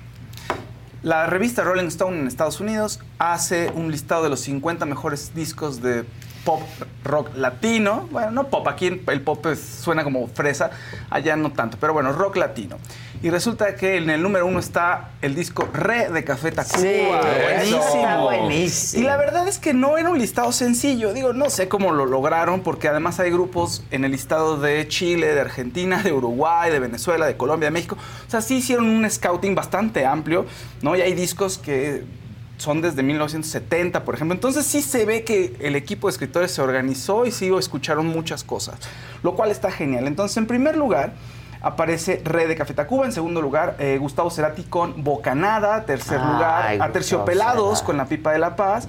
En cuarto lugar, un eh, disco del brasileño Milton Nascimento de 1972. Vela, o sea, sí fue muy amplio el, el segmento. Y en quinto lugar, los fabulosos Cadillacs, Cadillacs con fabulosos Calavera. Son 50. Y hay varios mexicanos. Está también eh, Natalia Lafourcade por ahí, La Maldita Vecindad, Secuela. También Julieta Venegas. En fin, es un bonito ver a mucho mexicano Pues claro. junto con los rockeros argentinos, que la verdad es que lo- Argentina tiene muy buena música, muy buen rock, y Brasil ni se diga, pero es, luego no nos llega todo acá. Pero bueno, felicidades a Café Tacuba, una de las mejores bandas, yo creo, de la historia aquí en nuestra música, la verdad. Sí, Sin duda. La verdad, Aunque le pese a mucho, que luego mucha gente no los quiere, pero a sí mí es- me son encanta. grandes. No, cómo no, son buenísimos. Son Me buenísimos. encanta Café Tacuba. ¿no? Espectacular. Y ese disco es muy bueno. Y también Sí, fíjense que sí. Fíjense que en los premios Grammy, este, los Grammy latinos, perdón, se anunciaron las nominaciones y resulta que uno de los principales, eh, ¿cómo sería? Protagonistas, pues es un compositor que se llama Edgar Barrera. Edgar Barrera tiene una cantidad de sencillos. O sea, todos hemos escuchado algo de él, ha compuesto a Carol G, también a Frontera, a Cristian Nodal. Entonces está presente en, en los premios. Está increíble que, de nuevo, los mexicanos y la música mexicana ahorita está en muy, muy, muy buen nivel. Los, digamos, los nominados ahorita, por ejemplo, para la grabación del año está Cristina Aguilera, Pablo Alborán, Paul Arenas, Bizarrap con Shakira, eh, José Luis- Juan Luis Guerra, perdón, Carol G, Natalia Lafourcade también está presente, Rosalía. Eh, en el álbum del año podemos encontrar también a Paula Arenas, a Camilo, a Andrés Cepeda, a Juanes, a Carol G, a Natalia Lafourcade, Ricky Martin con, Órale. un disco, con su disco Play, a Fito Páez y Oye, Carlos Vives. Por, cierto, por cierto, si ya ustedes tienen sus boletos para el concierto de Ricky Martin Sinfónico, ¿cómo va la venta? ahí la lleva mejor, pero sí estuvo, no, no fue Porque la reacción que dos por uno, esperaba. no- Sí, fue la reacción que se esperaba. Pero creo no que lo, no lo puedo creer. va a haber gente, al final va a estar, a- a- al final va a estar la gente ahí, vas a ver. Bueno, pues resulta que la saga y Mm. Music By te invitan al meet and greet con Ricky Martin. Entonces, tenemos dos accesos para quienes ya tengan su boleto para ir al concierto. Pueden, yo le- les vamos a regalar dos accesos para ir a saludarlo, el meet and greet. El meet and greet, y ¿cómo tomar no? la foto. Exacto. Nada más que tienes que tener ya tu boleto y ser miembro de la saga, por supuesto. Así es que si ya tienes tu boleto, si ya eres miembro de la saga, mándanos por WhatsApp las capturas de ambos, o sea, del boleto y de que eres miembro de la saga y vas a poder estar así. Así, Así, así. así, ¿Cómo está, mira, Con el Ricky? Ricky. Eso, Ricky. Exacto, salud. Ricky, salud. Con el Ricky Martin. Yo, uy, yo, yo, yo, yo sí iría. No, imagínate, la verdad es bueno, que sí. está bueno. Si no tienes tu boleto todavía y no eres miembro de la saga, tienes chance de hacer las dos cosas. Y entonces aquí te vamos a dar un acceso para que estés en el meet and greet así de uno a uno con Exacto. el Ricky Martin. Sí, buenísimo. Perdón la interrupción, No, pero como bien. dijiste Ricky Martin, Sí. dije Sí. aprovecho para... No, está ¿Cómo muy no? bien. Es un meet and greet. Oye, Oye, y es Ricky Martin, ¿no? es- Ricky, no, no sí, es sí. cualquiera, ¿eh? No. No es cualquiera. Y bueno, en grabación del año también está Cristina Aguilera contemplada con Pablo Alborán, Paula Arenas, Bizarrap también, Fonseca y Juan Luis Guerra, Carol G, Natalia Furcade, Lazo, Marc Anthony Maluma, Rosalía No, y Alejandro Sanz. Raúl Osuna. Eso, Raúl, Raúl, tú sí sabes. Y ya sí sabes. compra tu boleto. Exacto. Y bueno, Eh, de verdad, eh, bueno, un abrazo a Edgar Valera, felicidades, porque a ver, ¿qué canciones no han escuchado? Seguro todas las que ha compuesto para otros grupos. Un por ciento con Bad Bunny, El Jefe, Mi Ex Tenía Razón de Carol G, El Amor de su Vida, Grupo Frontera, Las Flores de Yaritza y su esencia, por ejemplo, eh, Dos Extraños, Dubai, Rositas, en fin, tiene una cantidad de éxitos en todos lados y varias de Cristian Nodal también. Entonces, saludos a Edgar Valera, que bueno, México está presente en la música Muy bien. internacional. ¿eh? Bien ahí. Y ahora pasamos a las mentadas. ¿Les parece? Es martes de mentadas. Esta vez sí hay mucha Hoy cosa. no ¿eh? dijiste ¿Cómo nada no? de... Poquito de la, de la conada. Ah, bueno. No mucho. Hay, hay mucho, ¿eh? Seguimos. Pero sigue el, Estábamos por hablar ya con el otra vez abogado, ya sabemos, del equipo de natación que tomó a todas, ahora todo prácticamente deporte acuático, porque siguen negando. eh, la recepción, porque recordemos que con natación artística ya se resolvió ese tema, pero hay otros muchos de atletas de natación o de deportes acuáticos que pidieron que los res- que ahora sí ya los apoyara él y entonces dice no nos han dado ninguna respuesta por Eso. parte de la CONADA de la CONADE perdón de la CONAMBRE mejor dicho y entonces pues ya vamos a iniciar demandas mira- para que respondan Ah, el por qué desde enero sin ninguna razón aparente que yo sí la sé muy bien es Ana Guevara queriendo chingarse a los atletas pues así de fácil este ahí está Marisol ¿no? Paola Cañas, un azulito. Saludos a todos, siempre es un gusto verlos, dice. Y no otro mundo nuevo. odontológico Ándale, mundo, mundo odontológico. Ándale. Ah, Eso, Tilly. Muchas gracias. Oigan, fíjense que no sé si les suena el nombre de Tim Ballard. Tim Ballard es el agente que estuvo en operaciones para rescatar a los niños. Y es el agente bajo que está inspirado. nos platicar la película. Sí, The Sound of Freedom. claro. ¿Qué tanto es verdad lo que se dice en la película? Al parecer solo es la inspiración, pero los casos se tuvieron que armar para que el drama tuviera este, un pues, éxito y que la gente estuviera enganchada con el drama. Bueno, resulta que Tim Ballard había formado una asociación para rescatar niños y salió de la asociación hace un par de meses. La gente decía, bueno, ¿por qué salió? ¿Qué pasó? Mucha especulación. ¿Y qué crees? La revista Vice salió, sacó un artículo en donde salió porque se le está acusando de haber abusado sexualmente de siete mujeres. ¿Qué hacía con estas mujeres? No. Las reclutaba para ir a sus operaciones encubiertas y rescatar niños. Y entonces en el Inter pues tenían que fungir como marido y mujer o como novios, ¿no? Como pareja. Y pues ¿qué estás dispuesta a hacer para rescatar a los niños? Comadre, pues hay que hacer de todo, decía él. Y entonces, pues, ¿qué pasó? Pues pasaron cosas desagradables para estas siete mujeres. Y ellas- estas mujeres trabajaban para la organización, o sea, las contactaba a través de la organización, decir, vente, vamos a trabajar. Para rescatar y entonces tú y yo somos marido y mujer y dormimos juntos. Oye, ¿qué crees? Pues, pues hay que hacerlo por los niños, ¿no? Y se, se me metían a la No, regadera y cosas horribles. Sí, sí, sí, les mandaba este, fotos de él así casi semidesnudo. Mira lo que yo estoy haciendo como para eh, rescatar a los niños. ¿Tú qué estás dispuesta? Y cosas horribles. Dicen por ahí que solo están consignadas siete porque son las siete que se quejaron, que, que eran las que estaban contratadas, o bueno, estaban trabajando con la organización, que se llama Hour, por cierto.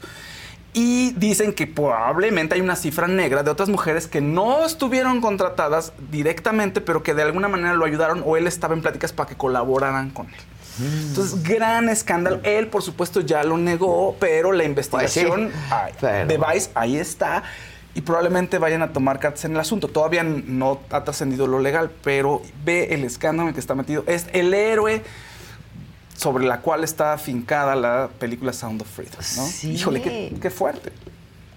Uy, Qué- Muy, muy fuerte. Muy fuerte. Híjole. Nuevo Muy, miembro. muy y Mayo. O el de Mayo, no sé cuál sea. Que- Ah, Ah, nada más es- nuevo miembro. Sí, solo nuevo miembro. Compra el boleto, corre. Exacto. Bueno, él estaba ligado también a la iglesia, eh, los santos de los últimos días. Y resulta que ya emitieron un comunicado donde dicen, pues lo que él hizo eh, es pues, censurable, es, eh, y, o sea, no se, puede, eh, no se puede hablar, es inmoral, pero no dicen exactamente qué hizo. Entonces, como diciendo, muchas críticas a la iglesia es, ellos quizá tenían conocimiento, porque saben que hizo algo, ¿no? Si lo están reprochando es que de alguna manera alguien Pues sabía hubo que había hecho. complicidad, sin Pues, de- duda, ¿no? de alguna manera, ¿no? El grado, no sé, pero probablemente sabían. O dicen, pues, qué falta de, de compromiso, ¿no? Y no decir realmente esta persona sí sabíamos, o todas estas acusaciones de las cuales no se le están fijando responsabilidades, pues creemos que son deleznables. Y pum, o sea, algo más que directo. fijen postura. Exacto, algo que mucho fijen más, postura. algo ¿no? mucho más directo. Claro. Exactamente. Oye, aquí sí está Ricky Martin recaudando. Ay, Eso. Juan Carlos sacó un nuevo miembro. Bien. O sea, venga. Bien. Otro eh, sentenciado por ahí es Marilyn Manson. Y parece algo muy bobo, pero es realmente algo también deleznable y lamentable. Marilyn Manson lo acus- bueno, lo sentenció un juez de New Hampshire a 20 horas de servicio comunitario y pagar una fianza. Porque, ¿qué creen? En 2019 le escupió a una camarógrafa que estaba ahí en- trabajando en el concierto y se sonó, se le sonó enfrente, así como Qué jugador de asco. fútbol que sabes que no tienen papel que... O así, tal cual. Ya Casarín se ríe porque sabe, ha visto Pues, esas actitudes. Lo que no hará. Pues sí, Entonces, imagínate. él decía, no, primero dijo que no era culpable, ya después no contestó la acusación, o sea, cambió un poquito el alegato, porque si dicen, a ver, si tú te declaras culpable, digo, no culpable, y eres culpable, te van a atorar, mejor tú no digas nada de calladito, esa fue la estrategia de la defensa, pero ya el juez dijo, a ver, usted sí le hizo eso a la señorita, a la camarógrafa, pues ni modo, 20 horas de servicio comunitario. Y lo puede hacer el servicio comunitario en California. Entonces usted vaya a su casa, lo hace allá, nada más que nos tiene que avisar cuando ya lo cumplió. Y si se viene a presentar a New Hampshire en algún concierto, tiene que avisarnos. También. Tiene que avisarnos y a comprobar que ya cumplió su servicio comunitario. Y traer ¿no? su Kleenex. Sí, exacto, traer su- Ah. su, su papelito. ¿Pero por qué? por loco, o por, voy a decir algo. O sea, lo hizo a propósito. Sí, pues ya el juez dictaminó que sí. O sea, que, se- que en la cámara que ella trae se ve que él se acerca y, y después este, se vuelve, se va y la chava pues se saca de onda y después le suena Sí. enfrente. No. Bueno, si puedo decirlo Con- políticamente incorrecto, Sí. por naco, pues ¿por Pues qué más? sí. Ok, Eso suena horrible, pero pues ¿qué, qué otra explicación? ¿No? Sí, está Marilyn. Manson, por Claro. cierto, tiene varias acusaciones pendientes de agresiones sexuales, por cierto. Entonces nada más ahí lo dejamos. También, fíjate, otro ídolo que, re- re- que en su momento era transgresor y la gente decía la libertad de expresión y de pronto envuelto en estos temas que pues no hablan nada bien, ¿no? De nuevo, otro sujeto más. Este igual y no le suena tanto, o quizás sí, pero es un comediante que se llama Russell Brand, que tiene varias películas. Es un inglés, físicamente pues mucha gente lo puede ubicar porque tiene una larga barba. Bueno, pues también eh, se inició una investigación en Londres por agresiones sexuales que ocurrieron entre 2013 y 2012. Esto salió el viernes en los medios y entonces la policía de Londres pues obviamente dijo, a ver, ¿qué está pasando? Tenemos que abrir un expediente. Y dijo, a ver, la gente que sepa algo, mujeres, vengan y háblenos. Y van a hablar también con los medios que hicieron pública esta versión para ver qué está pasando. Russell Brand ya negó las acusaciones, que todo había sido consensuado. YouTube por lo pronto le quitó la monetización de su canal. Entonces ahorita Él era el esposo de empieza- Katy Perry, ¿no? Exactamente, es el esposo de Katy Perry. Y entonces ahorita empiezan las, eh, pues ahora sigue todas las investigaciones. Katy Perry por ahí ha dejado ver que él tenía sus fallitas, que sí era muy sensible, pero que fue un poco complicado y que tuvo que luchar con él por encontrar su identidad, que eso suele querer decir que el tipo pues, sí la controlaba y la Que manipulaba. se retiró como actor, ¿no? Yo me acuerdo que hizo ahí unas dos, tres comedias, pero. Tiene varias cosas y tiene, o sea, tiene sus giras, eh, o sea, está muy activo. Ahora, según esto también en la BBC, yo creo que ya no va a trabajar en un rato, como suele ocurrir allá en Londres también. Le van a poner una pausita ahí. Y bueno, otra que ya dejen a, a Yaritza en paz, por favor. ¿Otra déjenla vez? en Ay, paz. no, ya. Porque la- la- salieron imágenes en donde ella le están entrevistando después del concierto en el Zócalo y, le- y la prensa la empieza a acosar. Eso, pues, mm, para una televisora, ¿no? Entonces la empiezan ahí a acosar de, oye, comenta, comenta, nunca quieres comentar. Y la otra pobre es una niña, tiene 16 años, va con el de seguridad así toda, toda cojonada, ¿no? Y de pronto al final de la entrevista le dicen, oye, ¿y qué onda con el acoso sexual a una fan? Y fue así como, como que la descoloca, como que se ríe y ya se van y no comenta nada. ¿Por qué? Resulta que hace una semana hay un video en el que parece que va a besar a una fan. Mira, ahí. Mira. Y la chica como que se le, quita la mejilla. ¿Qué realmente pasó? Puede ser que le habla para mu- mucho más de cerca, que le quiere dar un beso en el cachete. En fin, pudieron haber pasado muchas cosas, pero ese es el video en el que en redes sociales hay mucha gente que está diciendo que intentó besar a la fan y que le está acosando. Ay, yo no veo que la quiera besar. Igual y lo que intenta es escucharla mejor. Claro, o sea, hay tantas cosas. algo. Y la chica ahí se hace para atrás, la cara la hace para atrás. Entonces, creo que déjenla en paz, tiene 16 años. eh, No se ve aquí en el video nada. De, de todas maneras, alguien, pues si se queja alguien, bueno, ya tendrá que pedir disculpas o no, pero está Ay, fuerte. Oye, le, tocó en el inicio de su carrera. Además, apenas empezando, ni siquiera digas en la super Sí, cima, ¿no? Empezando. Es que además ahorita con el odio, todo lo que haga le van a encontrar un pero. Claro, claro. Está. No, está O sea, terrible. ella se acercó a sus Es- fans. exacto, está en una, se acerca Alfa y se acerca así y de pronto se ve que le hace así y la chica que está ahí al lado se hace para atrás. ¿La viste? Mira, ahorita se- es que está muy cerrada el encuadre, ahí se hace para atrás. Pero ven, no le Pero yo no veo que le quiera dar un No. beso en la boca. Le No. está Hace- diciendo hace la cara hacia acá y no hacia los labios. oído, Exacto, no hacia sí. los labios. No es hacia los labios. Ay, no, ya. no lo es. Para pero, nada. pero bueno, ¿Dónde fue esto? esto fue después del concierto en Monterrey, cuando supo lo de Guadalajara. Entonces, en esos mm, había unos eventos ahí con los fans, unas bueno, conferencias, etcétera. Y ocurrió en ese, en ese lapso de tiempo. ¿no? Y luego tendría que venir también la pregunta. ¿Y ya decidió esta persona que la denunció que eh, No, no, es... no la ha denunciado. No, no, no, pero me Ah. refiero a que es homosexual, a que es lesbiana, o, o ella, o, ella deci- Bueno, o esa persona decidió es que- nada más encasillarla porque se viste de una manera y Pues cree no, que ya por es eso. que ella también. Sí, o sea, aquí pues o sea, en algún momento ha todo. dicho y ha dicho si le gustan los hombres, las Nunca ha mujeres, dicho nada. Y acá No, ya decidieron. Está, está feo, o sea, y le- se le está atacando y dándole contuvo a una niña. Pues tiene 16, es una menor de edad, ¿eh? Ya estuvo, ¿no? Sí, o Ya. sea, ya estuvo. Sí. o sea, yo ya, no veo ya. nada. Bueno, dicen por aquí, sí, pero no era fan. Bueno, no importa, pues, o sea. No era es- fan, dicen- ¿qué era? es- dice alguien aquí en el chat, sí, pero no era fan ella. Eh, no importa, pues se, Se le que acercó está para estirando la hablar. se cara, le estira que la no cara para está- escuchar o para lo que quiera, no importa. Si no va a Pues, los labios. Si fuera los labios sería muy claro. Sí, exactamente, ¿no? Bueno, y luego, ¿qué dice aquí alguien, Paco? ¿Para cuándo el meet and greet con Dani López Casarín y usted? Ah, sale el meet and greet. Meet and greet. Oye, a propósito del meet and greet, ya tenemos ganadores para el meet and greet. Jonathan Eduardo Vargas Eso. regalado y Juan Carlos Acuña Durán. Eso, Tili. Ya los tenemos, ya están, ya comprobaron ser miembros de la saga, tener su boleto. Ahora bien, yo los voy a mandar con una misión, con una consigna. Ustedes se acercan, así como Sí. igual, igual, igual. Y le dicen al Ricky Martin, estamos esperando una entrevista con Adela Micha. Esa es su misión. Exacto. Ahora que estás aquí, dale una entrevista a Adela Micha para la saga. Y ya con eso, compadre. Ya se por cerró el círculo, Hay ya. como cosa suya. Entonces, Juan Carlos Acuña Durán, Jonathan Eduardo Vargas. Ya está. Verdecito de Alejandra Rojas. Mentada a la directora del TEC Saltillo junto a Fraustro y Riquelme. No escuchan estudiantes, los periodistas están comprados por el PRI.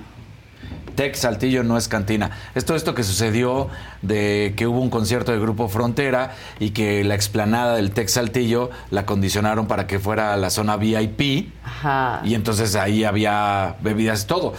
Yo, yo no sé ma- mayores, yo solo sé que ese fue lo que sucedió. No sé si. O sea, porque ayer hubo. Este, todos los jóvenes del TEC de allá decidieron parar la- las vías de acceso a la ciudad, a la ciudad, perdón, al TEC y a sus alrededores. La explanada y la todo. explanada. Entonces diciendo el TEC no es una cantina. Eh, En ese lado tienen razón, qué bueno que, TEC- que defiendan los estudiantes a su escuela. ¿Qué pasó? ¿Cuál es el trasfondo? ¿Por qué? ¿Por qué dicen eso? ¿Qué Ajá. pasó? O sea, estaban en plenas actividades o qué, porque hasta donde tengo entendido fue en conmemoración del 15 de septiembre y el grupo Frontera estaba todo el evento y la explanada la convirtieron en la zona VIP. Eso es lo que sé. Ajá. Pues yo tampoco sé más. La, la gente dice, ya dejen de defender esa maleducada, esa malcriada de Ay, Yaritza. no, ya, ya, es una niña. sí, es- y ya. canta re bien, ya déjenla Sí, en paz. está bonita. Sí, ya, Sí. ya tendrá su momento de, de crecer y de poder reivindicarse con Sí, toda la gente, pero ya. ya, déjenla en paz. Bueno, antes de pasar a ese estudio Didi, por último, eh, Kim Kardashian y su hijo, eh, Saint, pues estaban ahí caminando en la calle, que llegan los paparazzi, me parece que a comer. Entonces llegan los paparazzis y el niño que le pinta dedo a uno de los paparazzi. Tómala. Y entonces Kim Kardashian agarra y ¡ay! lo trae para un lado, lo jala, que le dice algo como que lo regaña, según lo que reportan los paparazzi, y le agarra la carita como de, a ver, ya, ya, que no lo vean y vamos, Es vámonos que de aquí. Con los niños, no, Con los niños, ¿no? Exactamente. Y bueno, la gente dice ahí que pues qué bueno que ella lo regañó, que no se debe comportar así, pero por otro lado, también deja al descubierto que a veces pues los paparazzi no tienen corazón y que están en todos lados se ahí metiéndose. pasan, o ¿no? sea, Ya. con los niños. No voy a decir lo que quieren que diga en cabina, por favor, no lo voy a decir. ¿Qué? No, pues nada, luego me ponen sonidos Ah, de animales, no lo voy a decir. Ya. Ah, No lo voy a no, decir. no, no. Oye, por último, se te estuvo Didi ayer, estuvieron, se puso re bueno, el, sabroso el chisme, estuvieron platicando de mus- mucha risa, jaja, jojojo, y aquí están los destacados. ¿Cómo ahorita sí limpia asperezas con Mana, los traes una dislexia hoy bruta, ¿eh? Siempre, pero hoy más. Y, y con los hijos de Luis Miguel, no, con Luis Miguelito y con. ¿Por qué? Pues es que justamente por eso la Chule Ay, mi empezó a, a publicar cosas de que, pues, que, que sus hijos, ¿qué? ¿qué? ¿Qué onda? Que mucho concierto en este... En Las Vegas. En Las Vegas con, con Michelle Salas. Que antes no ¿Y qué- hablaba onda ella, con ¿eh? sus hijos. Que antes no hablaba. Antes decía, no, Luis Miguel, eh, eh, y se recataba, pero ahora despapite yo. Pero además, ¿Qué ella hizo, dijo... perdón? Despapite yo. Se ve guapísimo ahí. Eh, justo en, en el gimnasio donde yo entreno, había un chico que estaba en transición a chica. Todavía no se veía. Yo lo veía y decía, no sé qué es, pero muy su... su ¿no? Angelito. Ajá, o sea... Bellísimo. Y, este, y de pronto empezó a sufrir acoso en el baño de hombres, ¿no? Por su apariencia física. ¿Qué hizo? Voy a decir el nombre del gimnasio, ¿puedo? Sí. En el SmartFit se acercó a la gente de, de la, de la administración y les dijo, oigan, me sucede esto, me están acosando en el baño, hay una persona que cada que me cambio me está esperando. Y dijo, SmartFit, la política es, ¿dónde te sientes cómodo? ¿En qué, ¿A qué baño quieres entrar?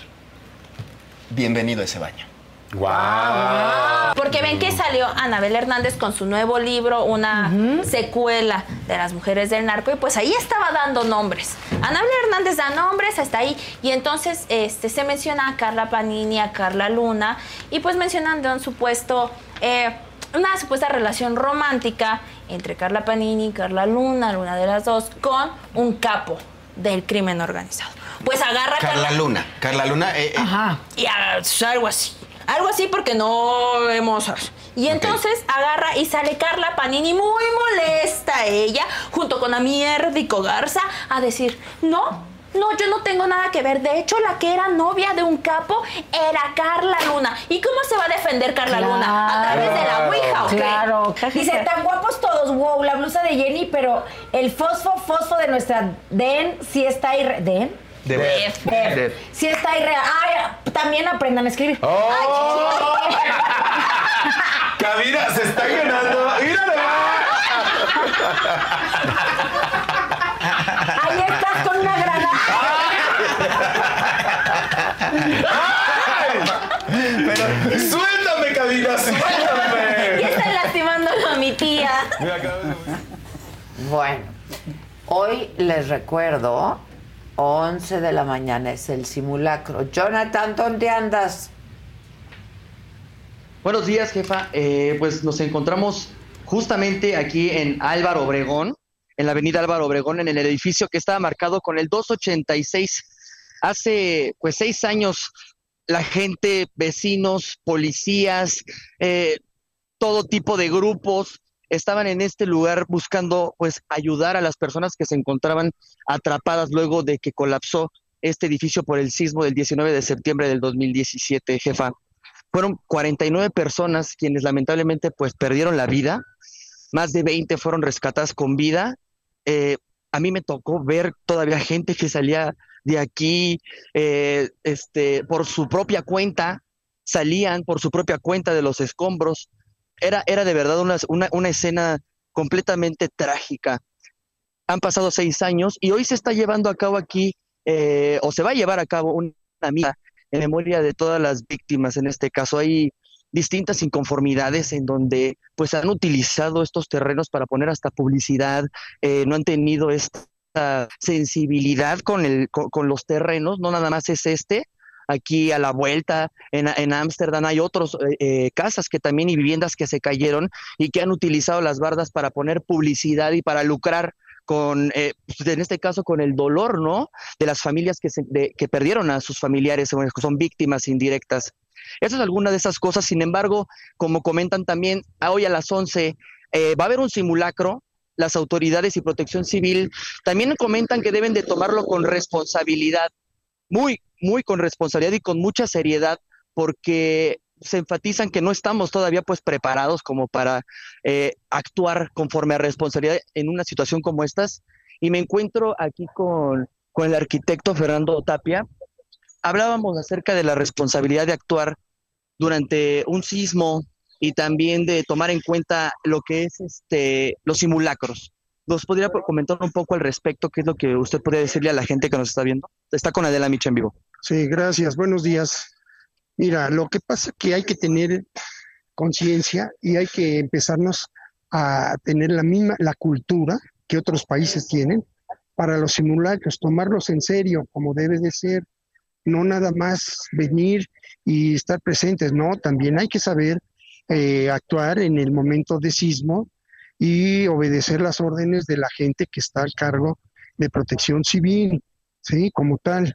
Entonces debemos de estar eh, pendientes a cualquier eh, situación de emergencia, como puede ser un simulacro de, incendio, de una explosión, eh, ahorita de sismo, ¿sí?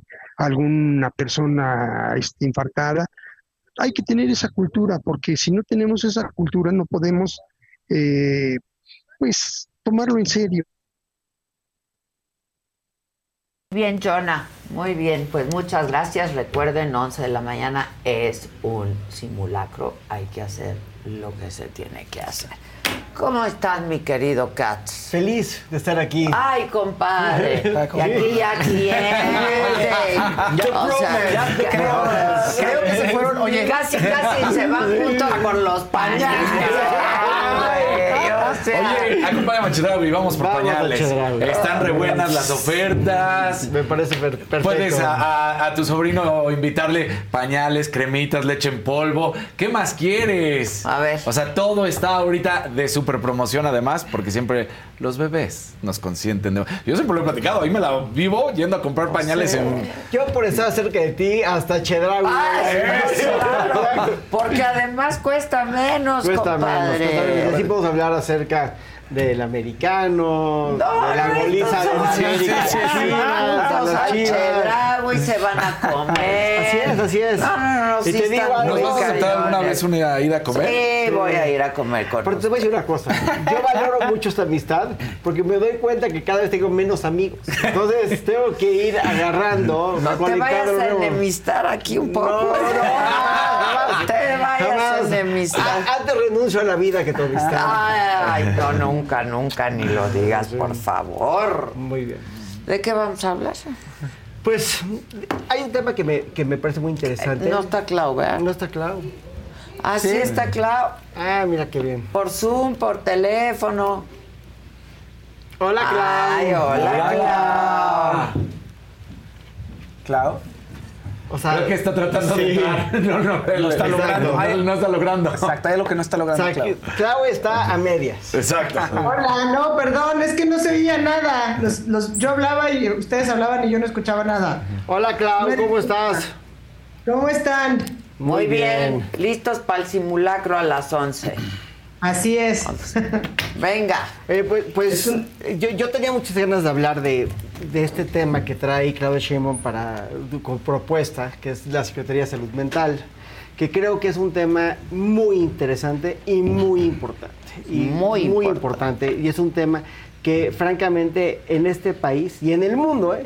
es un tema que no se ha abordado con la diligencia y la importancia que, que merita. Y quería hablar acerca de, de unos artículos que leí en el New Yorker acerca de la gente indigente para poder dar un ejemplo. An- Antes de entrar al tema de la gente indigente, es importante que tomemos conciencia, antes de entrar en materia, que vivimos en un país simplemente por la escala de violencia traumatizado.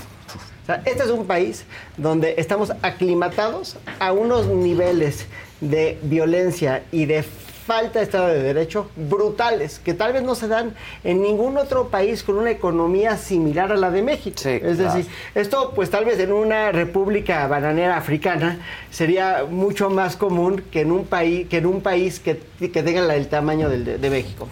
Entonces, eh, estaba leyendo este artículo que me parece muy interesante, que decía que a pesar de lo que pareciera, en Nueva York, por temas de ley, solamente el 6% de las personas indigentes, o sea, personas que viven sin techo, están en la calle. Es decir, el 94% de esas personas viven en un tipo de programa de refugio, de refugio asistido porque la ley de Nueva York así los obliga.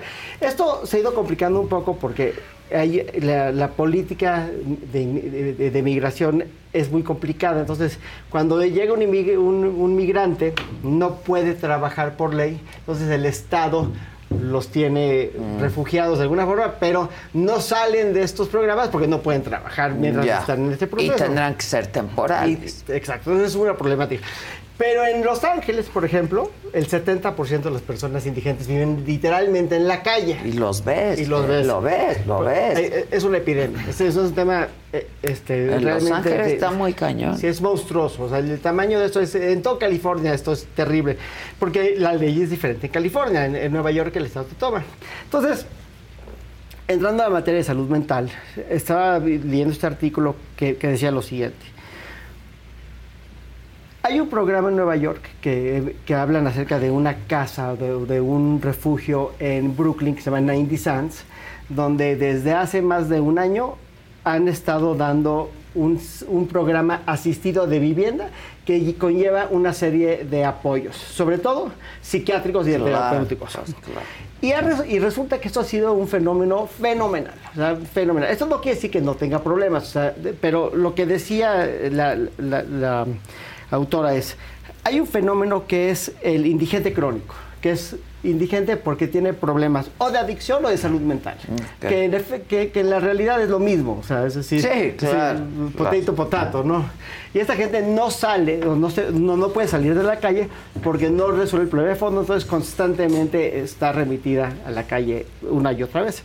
En cambio, llegas a vivir a 90 Sands, en 90 Sands el- la vivienda está subsidiada por el Estado, pero tienes que cumplir con una serie de reglamentos. Y estos reglamentos en esencia son que tengas ayuda terapéutica, que tengas unos ciertos este, parámetros de conducta, que llegues a tal hora, te vayas a tal hora, o sea, que estés, en- que, que estés activo y ha funcionado muy bien. Ahora, Con buenos con resultados. muy buenos resultados. O sea, personas que llevan ahí un año han podido este, postergar su, su estancia un año más y es gente que no ha tenido ni recaídas y que algunos han regresado a la escuela, algunos han... Pero aparte tiene una serie de beneficios a los que voy a acudir. Ahora, ¿cuánto cuesta que una persona esté ahí? Más o menos 35 mil dólares al año. ¿Cuánto crees que le cuesta al Estado una persona en la calle al año? ¿Cuánto? 70 mil dólares. No. Y, y- y aparte una razón muy lógica. ¿Por qué? Porque estas personas acaban constantemente en ambulancias y en Ah, hospitales. claro. Porque obviamente... Salud pública. Salud pública. Claro. Entonces al Estado, eh, un- el estimado es que cada persona indigente en la calle que no tiene un techo, que aparte llegan al hospital con, con enfermedades terribles. O sea, dicen que la- las, por ejemplo, las enfermedades dermatológicas no se han visto en siglos. O sea, tienen virus, que, bacterias que le están comiendo la piel. Sí, y sí. Cosas terribles, ¿no? El higiene bucal. O sea, Sí. problemas muy, muy, muy, muy grandes que le cuestan al Estado. Aparte del costo humano, que ese, es, es- claro, es- claro. es terrible, ¿no?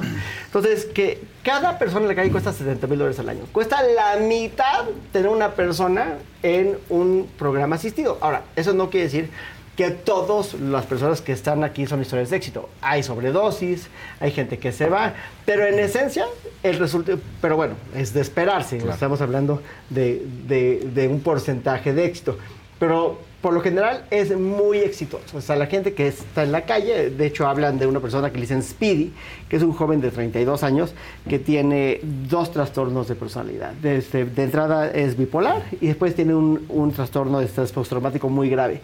Y ya va para su segundo año y le ha ido muy bien y está estudiando y trabaja de mensajero y le está yendo muy bien. O sea, es un programa que está funcionando. Entonces, obviamente México tiene... De su- readaptación, Sí, se está readaptando claro. la sociedad. ¿no?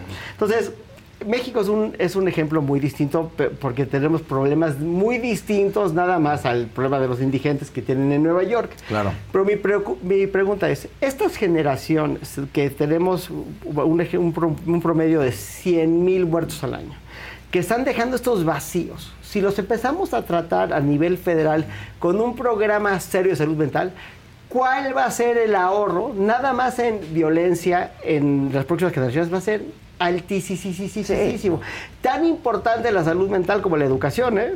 Es paralelo. Bueno, claro, pero aquí, o sea, no hay ni medicamentos para aquellos que, Ahora, que están medicados con algún Pero tipo de... hay escasez hasta para los que pueden pagar Exacto, el medicamento. Es lo que te ¿no? digo, no hay Yo medicamentos. que soy paciente Ahora- profesional, lo sufro. yo ¿no? también, Lo yo sufro, también. ¿no? Paciente crónica. Exacto. Exacto. y es interesante el- el- lo que mencionabas de la violencia, obviamente, porque, por ejemplo, ahorita una de las ciudades en Estados Unidos, yo sé que estamos comparando allá con acá, pero una de las ciudades que más eh, indigentes tiene y que ahorita se ha vuelto un problema brutal es San Francisco. Están rompiendo todas las ventanas de los coches, están metiendo los coches a robar. Mira, se están yo voy ahí mañana. Eh, está terrible. No, está terrible. Terrible. Sí. Los Ángeles también. También. Muy Sí, violento. Pero la diferencia entre Los Ángeles y San Francisco es muy notoria por el nivel de violencia que generan los indigentes en San Francisco. Bueno, me estaban platicando el otro día. Versus Los Hay Ángeles. una crisis de... Oye, Ilan, pero Sí. eso tiene que ver justo con lo que planteas. O sea, al final que haya estrategias también de gobierno o de los estados, digo, porque creo que esa es una, grande, una de las grandes diferencias entre el manejo de esta problemática en Los Ángeles y en San Francisco o el manejo de esta problemática, por ejemplo, en Vancouver, donde hay un alto hay un número muy importante de personas, digamos, eh, en situación de calle, con además eh, consumo de drogas y que obviamente pues la estrategia que se hace tiene que ser es distinta justamente para que el problema de salud pública me, parece muy interesante el dato en cuanto a lo que cuesta por ejemplo tener a una persona en este comparativo que hacías de Los Ángeles a tenerlo en la calle. Yo no tengo ese dato pero creo que justamente pensando en el caso de la Ciudad de México atender de manera integral el tema de la salud salud mental eh, es sumamente importante porque además si no había datos o los pocos que había antes de la pandemia eh, en estos censos que se hicieron por algunos institutos eh, justamente en 2022 para medir cuál era el estado de la salud mental y COVID en nuestro país, eh, son realmente datos sumamente preocupantes, donde cerca del 39% de la población adulta presenta síntomas de depresión y ansiedad justamente derivados de la pandemia. Es decir, no son personas que ya tenían problemas de salud mental, sino que derivados de la pandemia se generan toda esta sintomatología. Y 23% de ese 39% cumple, digamos, con síntomas que no nada más son depresión y ansiedad, sino que se asemejan a los síntomas del estrés postraumático eh, de la población en general. Eso es como más del 31%. Entonces, me parece que estas cifras que si las bajamos además a infancias, ¿no? a, niños, niñas y adolescentes, están cerca también del 31% de los niños que tienen trastornos que no nada más van a ansiedad y depresión, sino que se traducen también en trastornos de sueño y muchos que se incrementaron primero durante la pandemia y posteriormente con la ansiedad que generaba el regreso a la escuela, digamos, con la eh, situación general que estaba de, eh, digamos, incertidumbre. Y a eso le sumas la problemática donde hay nula o muy poca capacitación, digamos, o formación respecto al personal docente y a los cuidadores, que tengan formación efectiva y clara en cuidados, digamos, en trauma o cuidados o habilidades para el tratamiento, digamos, de habilidades socioemocionales que puedan ayudar a los niños, niñas y adolescentes a generar y a tener entornos saludables y de bienestar emocional en las comunidades escolares. Y esto se junta, ¿no? Digamos, va de la mano con otras problemáticas que hemos puesto, porque justamente los problemas de salud mental además se traducen sobre todo en nuestros entornos, digamos, de comunidades escolares, académicas, eh, es decir, todos los aspectos de la socialización, se ven reflejados en fenómenos como el bullying, ¿no? O como estas cuestiones que luego pueden generar, en los casos más extremos, pues eh, episodios de violencias eh, o sociopatías que evidentemente pues sufren eh, los niños, las niñas y los adolescentes, sobre todo cuando están expuestos, como decías, cuando empezabas con esta temática, además a la adversidad tóxica que presenta nuestro país, ¿no? Que no, nada más basta con que escuches un noticiero, enciendas la radio, abras el, abras el periódico y te des cuenta de todas estas consi- consideraciones, digamos, en términos de violencia, desigualdad, conflictos prolongados, emergencias de salud pública, o sea, todos estos que son, digamos, eh, detonantes eh, que pueden ir exacerbando, digamos, o aumentando los trastornos, por lo menos en dos eh, vertientes, ¿no? Tanto de ansiedad como de depresión, lo que se ha ido incrementando en los últimos años en más de un 25% constante, que evidentemente del primer año al segundo año de la pandemia se fueron a esos números que, que les comentaba al principio, que rondan el 39 o el 40%. Entonces creo que la diferencia que marcas, y por eso lo que tú mencionas que vale la pena destacar, es qué importante que exista una estrategia de gobierno desde el gobierno donde el Estado intervenga en generar, digamos, eh, instrumentos y herramientas al alcance de toda la población para atender los temas de salud mental. ¿no? En México existe, eh, no, no recuerdo desde cuándo, pero por lo menos el año pasado mm, recuerdo que el 10 de octubre se conmemora o se celebra el, el Día Mundial de la Salud Mental, ¿no? y que justamente es o tiene como objetivo pues hacer o generar conciencia sobre estos problemas de salud mental en el mundo en general, evidentemente aterrizarlo al caso de México, pero sobre todo movilizar o concentrar y sumar esfuerzos en apoyo a la salud mental. Mira, eh, apoyando lo que dices, de 2015 a 2022, el índice de suicidio en mujeres, en mujeres nada más, es casi un incremento del 58%. Y, en glo- y global, suicidios es del 44%. En siete años, ¿eh? O sea, es Ya, es casi el, es, es altísimo el índice de suicidio, ¿no? Y eso va, obviamente, íntimamente relacionado a la salud mental. Claro, ¿no? claro. Eh, Estamos hablando de un tema, de un tema gravísimo. Entonces, ya había Claudio Sheinbaum hecho un esfuerzo en ciertas alcaldías para hablar de la salud mental de los jóvenes, pero creo que este proyecto, que, que es, un- es un- es un proyecto muy interesante, aunque sea conceptualmente, ¿no? de, de ponerle un poquito de luz a este tema, y decir, lo vamos a aten- a atender, hacer una Secretaría de Salud Mental que pueda mínimo hacer un diagnóstico real de la salud mental de este país, porque aparte es responsabilidad del gobierno atender la salud de todos los mexicanos Claro. y la salud mental también es salud. Eso también es salud. Es que ¿no? se les olvida. Sí. day Pero es salud. En un país machista como este, también yo creo que la salud mental tiene una óptica como de debilidad, ¿no? Sí, Tristemente, sí, sí. ¿no? Sí. O sea, es tabú decir que uno, que uno va a acudir a un tipo de terapia. En cambio, en Chile o en Argentina... Es más común. Sí, o sea, Mucho cualquiera- más común, Eh, sí. Lo primero que te preguntan es quién es tu terapeuta, ¿no? Exacto. Sí, ¿tú con quién vas, Hola? ¿cómo estás? ¿Quién es tu terapeuta? ¿no? Claro. Exacto. De- Yo tenía un amigo que decía que él lo primero que preguntaba antes de salir con una chava es si estaba en terapia o no, ¿no? Ah, claro, para saber. para saber mínimo si estaba en vías de reconstrucción, ¿no? Exacto, porque si no, ya sí- Eh, Exacto. Entonces, entonces, yo creo que es, que es fundamental. Estoy muy contento de que esto esté en la agenda. Hay cosas, obviamente, del, del proyecto de Claudio Sheinbaum que no me encantan, como estos temas de la reforma judicial que me dan más terror que esperanza. Pero este tema en particular, este tema en particular, me... No, y hay que atenderlo. Hay que o sea, imagínate cómo estaremos cuando ya la violencia, la sangre, Este- no Uy. es parte del cotidiano. Ya vamos a, O a sea, suponer lo que vamos cada normalizando. Vamos a suponer que cada muerte tiene un impacto directo en la salud emocional, cada muerte violenta, ¿no? Sí. En ah, por lo menos dos personas. Entonces, quiere decir que tienes dos personas con problemas de salud mental afectadas cada año por cada uno. Entonces, estamos hablando si hay 100 mil muertos, 200 mil personas Claro. afectadas por año. Pues en cuatro o cinco años, pues ya, Ya tienes tienes un a- millón de sí. personas, ¿no?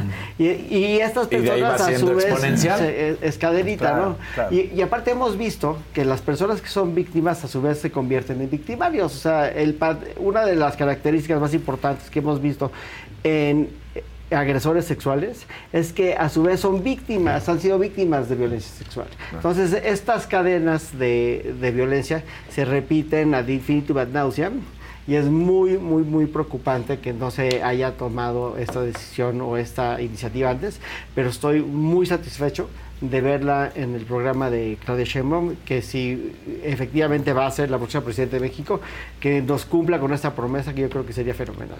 Porque además lo que estabas diciendo, eh, creo que es importante recalcar el hecho de que se habla ya de los que lo lograron, ¿no? Pero también desde antes hay un impacto en las que se intentó pero no se logró esa violencia, ¿no? Entonces también esas personas sufren un trauma. Entonces, o sea, él podría ser todavía Es a mayor. Es que la- el país, aunque suene, suene muy abstracto, el país tiene una psique. Sea, como país tenemos, tenemos una Claro. personalidad, ¿no? Sí. Y esta personalidad está aclimatada a la violencia. O sea, Es estamos aclimatados a la violencia. claro, sí. Y la violencia, pues, eh, eh, la forma que la estamos viviendo, pues es, es terriblemente disfuncional. Es como vivir en una familia disfuncional donde la violencia es, un, es un patrón de conducta, es un hábito. Pero ¿no? además lo ves por todos lados, ¿no? La salud mental de nuestro país, el enojo, ¿no? La desconfianza, el La cinismo. desconfianza, el cinismo, Sí. la no tolerancia. Sí, claro. Pues claro que estamos bien enfermitos. Pero tienes que sobrevivir, entonces tienes que aclimatarte y, y ver cosas normales para poder seguir el día a día, porque si no... Sí, fí- fíjate que eh, hablando un poco de, de la percepción del ciudadano de a pie, el ciudadano de a pie por lo general piensa hoy que está mejor que hace seis años, independientemente de que sea cierto, sea falso, ¿no? Y yo creo que eso tiene mucho que ver con que estamos aclimatados a la violencia, porque ¿cómo puede ser que vivamos en un país con estos grados de violencia y que el ciudadano de a pie siga pensando que estamos mejor que hace seis años? Claro. Es porque está aclimatado a la violencia. Si no estuviera aclimatado a la violencia dirían esto es, esto es Pues fatal. no, claro. Pero es la condición de vivir en México y no nos afecta, o sea, no te afecta hasta que te afecta, ¿no? Y yo creo que está, está afectado. O sea, es bien chistoso porque si le preguntas a la gente, ¿estás, ¿te sientes más seguro? Te dicen no. Eh, ¿Ves un país menos violento? No. Pe- Pero tampoco están dispuestos a, a- a Pero le, cambiar. pero, ¿me le pre- explico? pero le preguntas si está mejor que con el PRI. Te dicen que sí. No, por te- eso te digo. que sí. O sea, Sí, es pero si tú estás mejor que hace seis, no. ¿Estás mejor que hace No, no? en esto no, ¿Estás no. mejor? No. ¿Por quién vas a votar? Por Morena. Morena.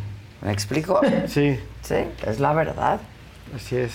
Un último comentario antes del simulacro, mi querida Claudia.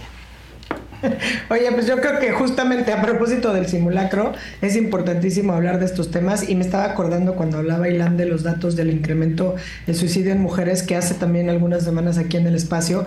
Antes de que entráramos nosotros estabas hablando de, hiciste una entrevista muy importante como sobre el tema de la depresión posparto, que también eran temas que estaban tradicionalmente invisibilizados, que son parte del espectro, digamos, que tiene que ser atendido por la salud mental y de los cuales se tiene que hablar justamente para evitar llegar al incremento de las estadísticas del suicidio.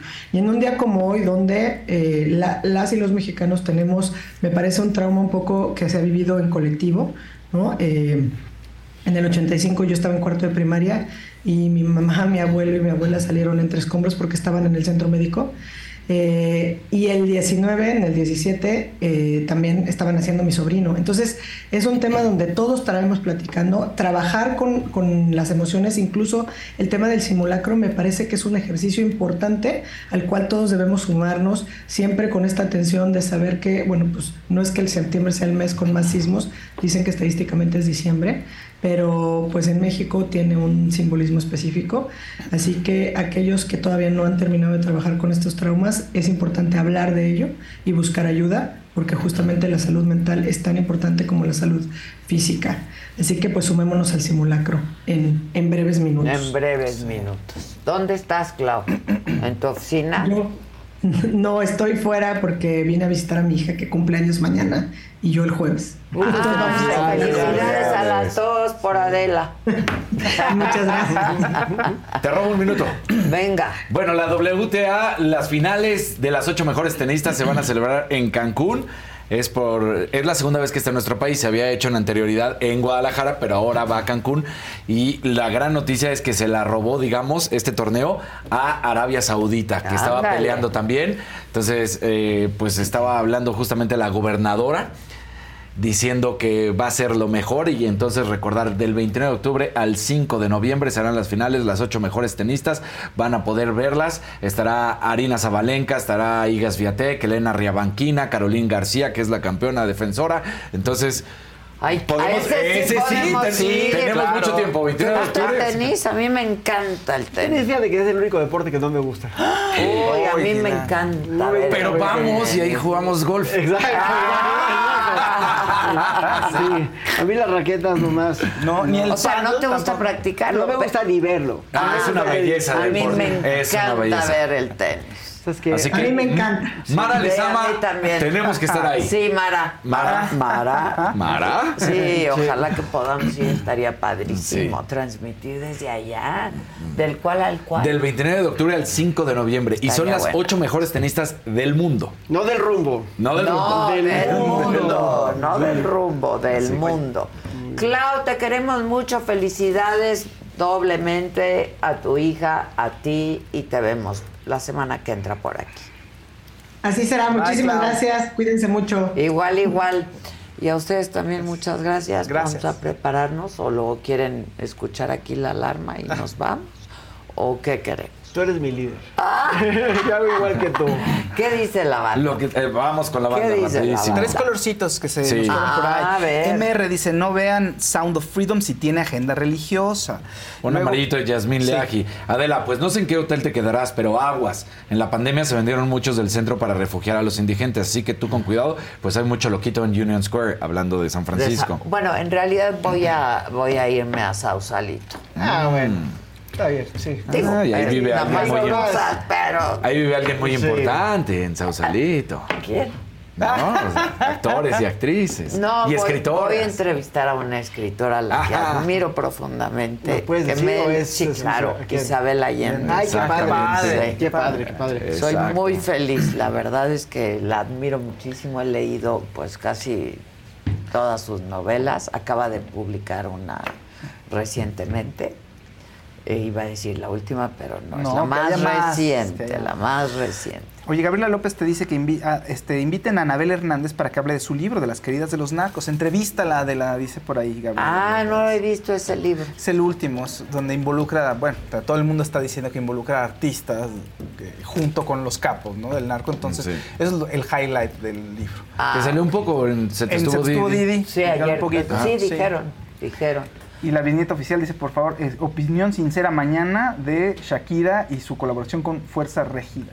El jefe, se llama la colaboración. Entonces dice que les demos nuestra opinión mañana. Ah, pues hay que, Hay que oírla, yo ¿no? la he escuchado. Tiene un adelantito. ¿Tú tienes no alguna recomendación de algún libro que, que- No. ¿Alguna serie? O sea, estoy leyendo como nunca en mi vida, estoy leyendo muchísimo, pero, pero no tengo, o sea, en particular no tengo ninguna. Te voy a regalar un libro muy divertido ¿Cuál? de Nora Ephron. Ah, me encanta. Soy fan, ¿eh? ¿Sí? Soy súper fan. ¿Ya leíste la del pastel? No, no, Ah. no, no, pero ella es así de, Es que yo también. de mis ídolos. Sí, Sí, sí, sí. es buenaza. Sí. Muy buena. Y eso está di- muy divertida, muy divertida. Y pues yo ya tengo que viajar mañana a San Francisco, pero aquí está la banda. Este, y voy a traer esta entrevista. No sabes desde hace cuánto tiempo tengo Qué ganas de platicar con ella. Qué padre. Gran Qué padre. mujer, la verdad. ¿no? Pues sí. Es de esas entrevistas que quieres mucho hacer, ¿sabes? Y, Padrísimo. y conversar y, y ya olvidarnos un poco de nuestros políticos Sí. también. ¿no? También, por favor. Uf, Sí, salirnos de nuestra cabeza. Ya, es muy es que- importante. sí. Fíjate que el otro día me estaba, digo, dato cultural, me estaba diciendo mi terapeuta que está comprobado que el hacer una actividad fuera de tu casa o de tu oficina una hora al día eh, pues es muy buena para la longevidad. ¿En O sea, serio? que extiende la vida. Ah, O sea, el irte a hacer ejercicio una hora, o ir a meditar una hora, O ir a lo que sea. caminar, Pero el salirte de tu cabeza y de tu entorno una De tu hora. ya- rutina, sí, de tu rutina. Es que no es tu rutina porque es otra rutina. O sea, Exacto, cambias la rutina, otra rutina. rutina. Pero el salirte de tu Ya cabeza. llegó la alerta. Ya, empezó la alerta. ¿Por Bueno. qué no la oímos? Ya son las 11. 11, sí. Bueno, muchachos, hagamos todos lo que tenemos que hacer. Mañana aquí estaremos todos. Hoy 7 de la noche, solo con Adela Eric del Castillo.